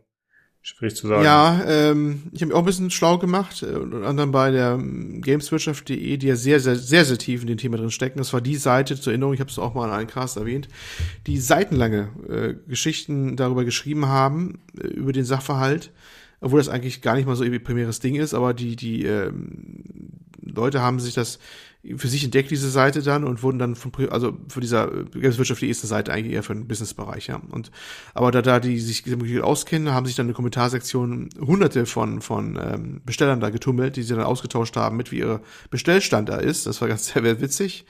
Ähm, und ja, ich war einer von denen, die bei Sa- Saturn vorbestellt haben, in der zweiten Vorbestellwelle Hm. damals, und zwar auch gegen Vorkasse sogar, also genau einer der Geschädigten sozusagen. Wobei ich das relativ locker gesehen habe, weil, und äh, jetzt kommen wir zu einem Grund, wo manche gar nicht so glücklich sind über diese Geschichte mit der Verbraucherzentrale. Die haben nämlich Angst, dass die jetzt gezwungen werden, Saturn das Geld jetzt zurückzuüberweisen, die Bestellung jetzt zu stornieren, weil das wollen viele nicht, weil du warst ja schon froh, wenn du überhaupt eine Bestellung durchbekommen hast und gültig stehen hast, quasi in der Warteliste bist. Ja, ähm, also das war jetzt die Diskussion, die jetzt in Kommentarsektionen heute anfing teilweise oder gestern schon. Ähm, dass viele gesagt haben, oh Gottes Willen, hoffentlich fangen die jetzt nicht an, jetzt ihre Stornierung rauszuschicken. Viele anderen haben es gemacht, die haben, wenn sie überbucht waren quasi, dann nachhinein viele Stornierungen rausgeschickt. Mediamarkt Saturn, muss die beiden zusammen erwähnen, äh, die haben es nicht getan. Ich glaube, cyberport.de auch nicht, das war auch so ein Händler, der hat es auch gelassen. Der hat ein sehr ähnliches Problem wie ähm, Mediamarkt Saturn, glaube ich. Und so harren wir halt der Dinge. Ne? Saturn hat sich irgendwann bereit erklärt, hat angekündigt, wenn sie ihre Bestellung ste äh, stehen lassen. Ich glaube, es gab nur ein oder zwei Mails zum Sachverhalt. Das war auch alles von denen. Äh, dann legen wir noch irgendwie drei Monate PS Plus drauf. Ne? Ansonsten können sie sich jederzeit stornieren. Das wurde mir auch geschrieben. Ich habe gesagt, nee, mache ich nicht. Äh, ich lasse stehen, weil in der heutigen Zeit eine gültige Bestellung zu haben, das war übrigens auch der Rat von gameswirtschaft.de da von den von den Leuten und ich sehe das auch so, äh, ist schon Gold wert, ein, eine Bestellung überhaupt irgendwo gültige liegen zu haben mit Rechts, äh, mehr oder minder Rechtsanspruch auf auf ein Gerät. Weil so überrannt wie die Seiten waren, konntest du ja nicht mal das machen. Du hast ja manchmal überhaupt keine Order durchgekriegt. Ne? Du hast keine, oder, so wurde gleich wegstorniert. Das heißt, du hast nie eine Bestellung teilweise stehen gehabt. Das war schon was Go- Gold wert. Gesch- Geschweige denn die Konsole, die dann fast schon ja, unbezahlbare Regionen angenommen hat, so gefühlt. Aber äh, man hätte eigentlich, und es wurde, glaube ich, auch teilweise getan, mit gültigen Bestellungen konntest du fast schon Handel betreiben. Nicht mit der Konsole, aber dass du eine Bestellung irgendwo sitzen hast. ne? Also das, das Recht, eine zu bekommen, ist schon Geld wert, ja. Ähm, ja, aber das, das, ähm, die, damals haben auch schon viele gesagt, dass sie die Verbraucherzentrale angeschrieben haben. Von den Leu Kommentatoren damals, die ähm, halt darunter gelitten haben, dass sie keine Konsole bekommen haben. Sie wird zum 19.11. eigentlich anvisiert, die Lieferung. Wir haben jetzt den 17.01., also bald ist es schon ein bisschen her, ne? Das ist schon, äh, wir gehen jetzt in den zweiten Monat, das nichts, also sie konnten auch nie sagen, wann sie denn kommt. Sie haben irgendwann gesagt, dass es dann nicht mehr klappen wird. Es gab dieses ähm, von Gameswirtschaft.de sogenannte Projekt Nikolaus. da gab es nicht mehr eine große Welle an Lieferungen, da wurden auch ein paar tausend ausgeliefert, durchaus. Es ist nicht so, dass alle nichts bekommen hätten. Die konnten dann nochmal welche liefern, dann einen Monat später aber der, die andere Hälfte, man weiß ja nie genau Zahlen gehört, ob es jetzt die Hälfte ist oder ein Drittel fehlt oder vielleicht sogar zwei Drittel, sitzt halt bis heute wie ich immer noch drauf und wartet halt auf das Gerät. Ne? Und es geht halt um die mangelnde Kommunikation, es geht um diese mangelnde Einhaltung der Form mit der Bestellbestätigung und so weiter. Ähm, ja, wobei ich das mit der Bestellbestätigung so ein bisschen wundert. Also ich habe eine bekommen, ziemlich kurzfristig. Und das ist ja auch ein bisschen so ein technisches Problem, glaube ich, gewesen, weil das System kam mit den ganzen Bestelldingern und so ja gar nicht mehr hinterher. Nur zur Erinnerung, das Problem, was wir ja haben, das war ja folgendes bei allen übergreifend, selbst Amazon ist nicht nie gegangen, dass die Frontends, sprich die Seite mit dem Warenkorb und so, die haben die Sachen rausgegeben oder für dich gebucht, die im Backend, hinten bei der Datenbank, bei der Warenwirtschaft, schon gar nicht mehr da waren, weil der Ansturm halt so heftig war, weil die Scalper-Bots, also die Bots der Leute, die es nur aufkaufen wieder teuer zu verkaufen, äh, auf die Systeme eingehämmert haben. Ne? Dass dann auch das Verschicken der Bestellbestätigung teilweise nicht mehr geklappt hat, wundert mich gar nicht. Ich glaube, teilweise mussten die das sogar per Hand abschicken, weil die selber nicht mehr wussten, was die gültige Bestellung war welches, äh, welche nicht. Ne? Ja, das ähm, Games Wirtschaft meinte übrigens dazu, das ist ein, eine interessante Klage und auch äh, sehr relevant, weil die nicht nur Mediamarkt Saturn trifft, das gilt so ziemlich für alle Online-Händler Deutschlands, was da gerade passiert, dass die da mal sehr genau gucken müssen, was sie da tun, wenn das dann äh, wirklich zur Klage kommen sollte, weil das eine sehr große Angriffsfläche ist, weil da sind sie alle liederlich bei dem Umgang mit der Geschichte. Und Mhm. insofern äh, könnte das durchaus Auswirkungen haben, nicht nur für Mediamarkt Saturn, sondern für den gesamten Onlinehandel, zumindest im deutschsprachigen Raum oder im deutschen Raum, sagen wir mal so. Es ist mal eine deutsche, äh, deutsche Sache jetzt erstmal. Jo, und so ist momentan halt äh, die Zeit ähm, oder die die dieser Sachverhalt. Ja, mit dem mit der mit dem Geld, was sie einbehalten haben, tja. Ich hatte ja damals die Hoffnung gehabt, wenn ich Vorkasse mache, ja, ich, was zu doof, aber ich, ich habe bewusst Vorkasse gemacht damals, war auch nicht schlimm, es, äh, ich will, will das Ding ja auch haben, dann hat das Geld erst, erst jetzt zwei Monate mal gefehlt oder so. Äh, und, und die Zinsen, die man andere dafür bekommen hätte, kannst du ja sonst wohin schmieren heutzutage, ehrlich gesagt. Also es ist ja nicht so, dass, wenn ich das Geld äh, jetzt dringend gebraucht hätte, wäre blöd gewesen, aber wegen Zinsen braucht man nicht meckern jetzt oder sowas, denke ich mal. Äh, dass die aber das Geld gehabt haben, um mitarbeiten zu können. Ne? Also Mediamarkt Saturn hatte das Geld von vielen, vielen, vielen tausend Vorbestellern äh, auf der, äh, im Unternehmen, auf der Kante und das gilt auch so ein bisschen als das Problem, so ein bisschen. Ne? Ob das alles so sauber war, Hm. weil ich weiß nicht, ob sie das nutzen konnten, um irgendwelche Sachen zu frisieren, ihren Kassenbestand oder sowas, wenn sie, ich weiß nicht, wann es ist ein, wann der Bilanzstichtag ist, aber ich glaube, es ist nicht unbedingt mit dem, mit dem äh, kalendarischen ähm, Ende des Jahres unbedingt deckungsgleich, denke ich mal nicht. Aber ich weiß es nicht. Aber vielleicht kann man es dann auch benutzt, äh, das dann auch ein bisschen mit aufzubessern. Und ich hatte damals die Hoffnung gehabt, das war eigentlich mein Satz, den ich angefangen hatte, dass diejenigen zuerst bedient werden, unabhängig von der Bestellnummer, die halt bei Vorkasse bezahlt haben. Weil mit denen hast du ja wahrscheinlich größere Probleme. So habe ich spekuliert damals. Ne? Hast du eine Vorbestellung geleistet mit wirklich Geld dahin und sie haben es vorliegen, dein Geld haben sie auch. Dass du vielleicht eine aus der ersten Lieferung bekommst, hätte ich damals schon im, vor dem Dezember schon gehabt weil die ja wahrscheinlich, äh, dachte ich, äh, zuerst befriedigt werden müssen, weil mit denen willst du dich eigentlich nicht anlegen, mit den ganzen Leuten, die Geld schon im Unternehmen dran reingepackt haben. Ne? Aber dem war nicht so. Sie sind eigentlich dann ziemlich stringent nach Bestellnummern abgegangen, haben so Blöcken abgearbeitet, aber es sah nie so aus, als ob sie irgendwelche bevorzugt hätten, die schon Vorkasse geleistet haben. Das war völlig egal, ob auf Rechnung, Vorkasse, anderweitig oder hast du nicht gesehen. Das war den anscheinend ziemlich wumpe oder konnten sie nicht machen vielleicht auch, ich weiß es nicht. Aber ja, so ist die Lage.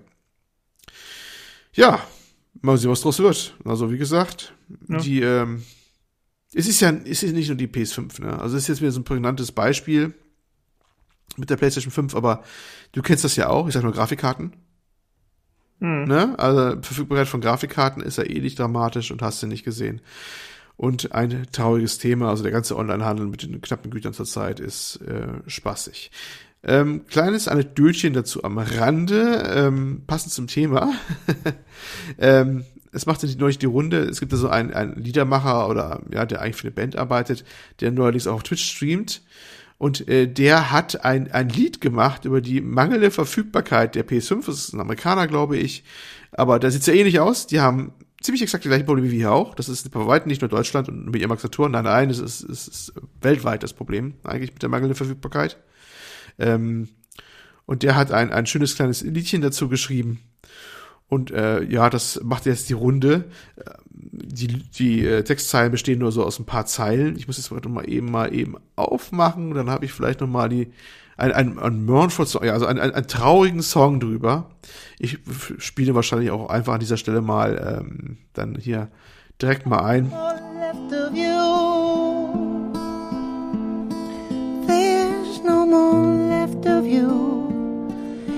In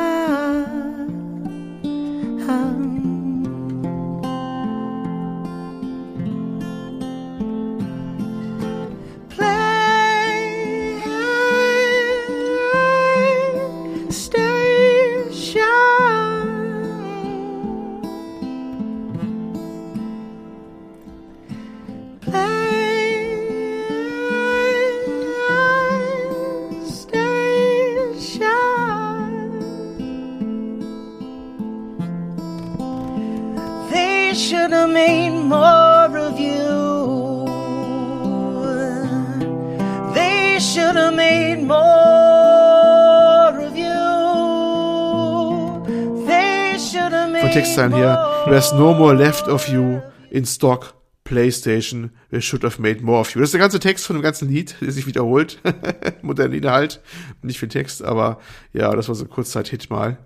Äh, ja, wenn ihr was euch in eine traurige Stimmung aufgrund eurer mangelnden Lieferung äh, eurer PS5 dann bringen wollt und ein bisschen so Kerzenschein ähm, katatonisch vor und zurück wippen wollt, äh, mit Tränen überstülptem Gesicht, könnt ihr das Lied dazu hören. Ähm, ja, wir verlinken das dann dementsprechend. Es ist sehr herzergreifend und äh, es ist schon ein eigenes Meme geworden, die PS5 und ihre Nichtlieferbarkeit. Es ist doch reizend. Ja, das dazu. Ja. Genau, also wir knüpfen 2021 da an, wo wir letztes Jahr aufgehört haben. Bei allen Themen. Macht euch keine Sorgen, alles bleibt wie es Alles ist. bleibt genauso scheiße, wie es ist. ja. genau. Ja. Ja, aber auch wir bleiben da und wir bleiben scheiße wie immer. Genau. Das heißt, äh, hoffentlich bleibt ihr uns trotzdem treu. Äh, ihr könnt uns gerne Feedback, Kritik, Anregungen hinterlassen. Äh, am liebsten auf dem Discord. Die Daten dazu findet ihr, oder den Link dazu findet ihr immer in der Folgenbeschreibung. Alternativ könnt ihr uns eine E-Mail schicken unter äh, pcgcpodcast.gmail.com oder über Twitter uns kontaktieren unter podcastpcgc. Ja, ansonsten freuen wir uns, wie immer, wenn ihr weiterhört und schaltet gerne nächste Woche wieder ein zum PC Games Community Podcast. Tschüss. Tschüss.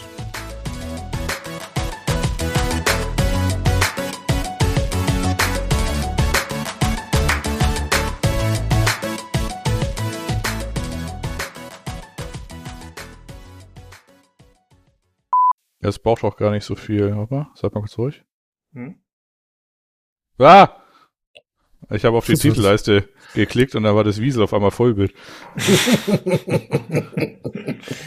Ein Vollbild Wiesel.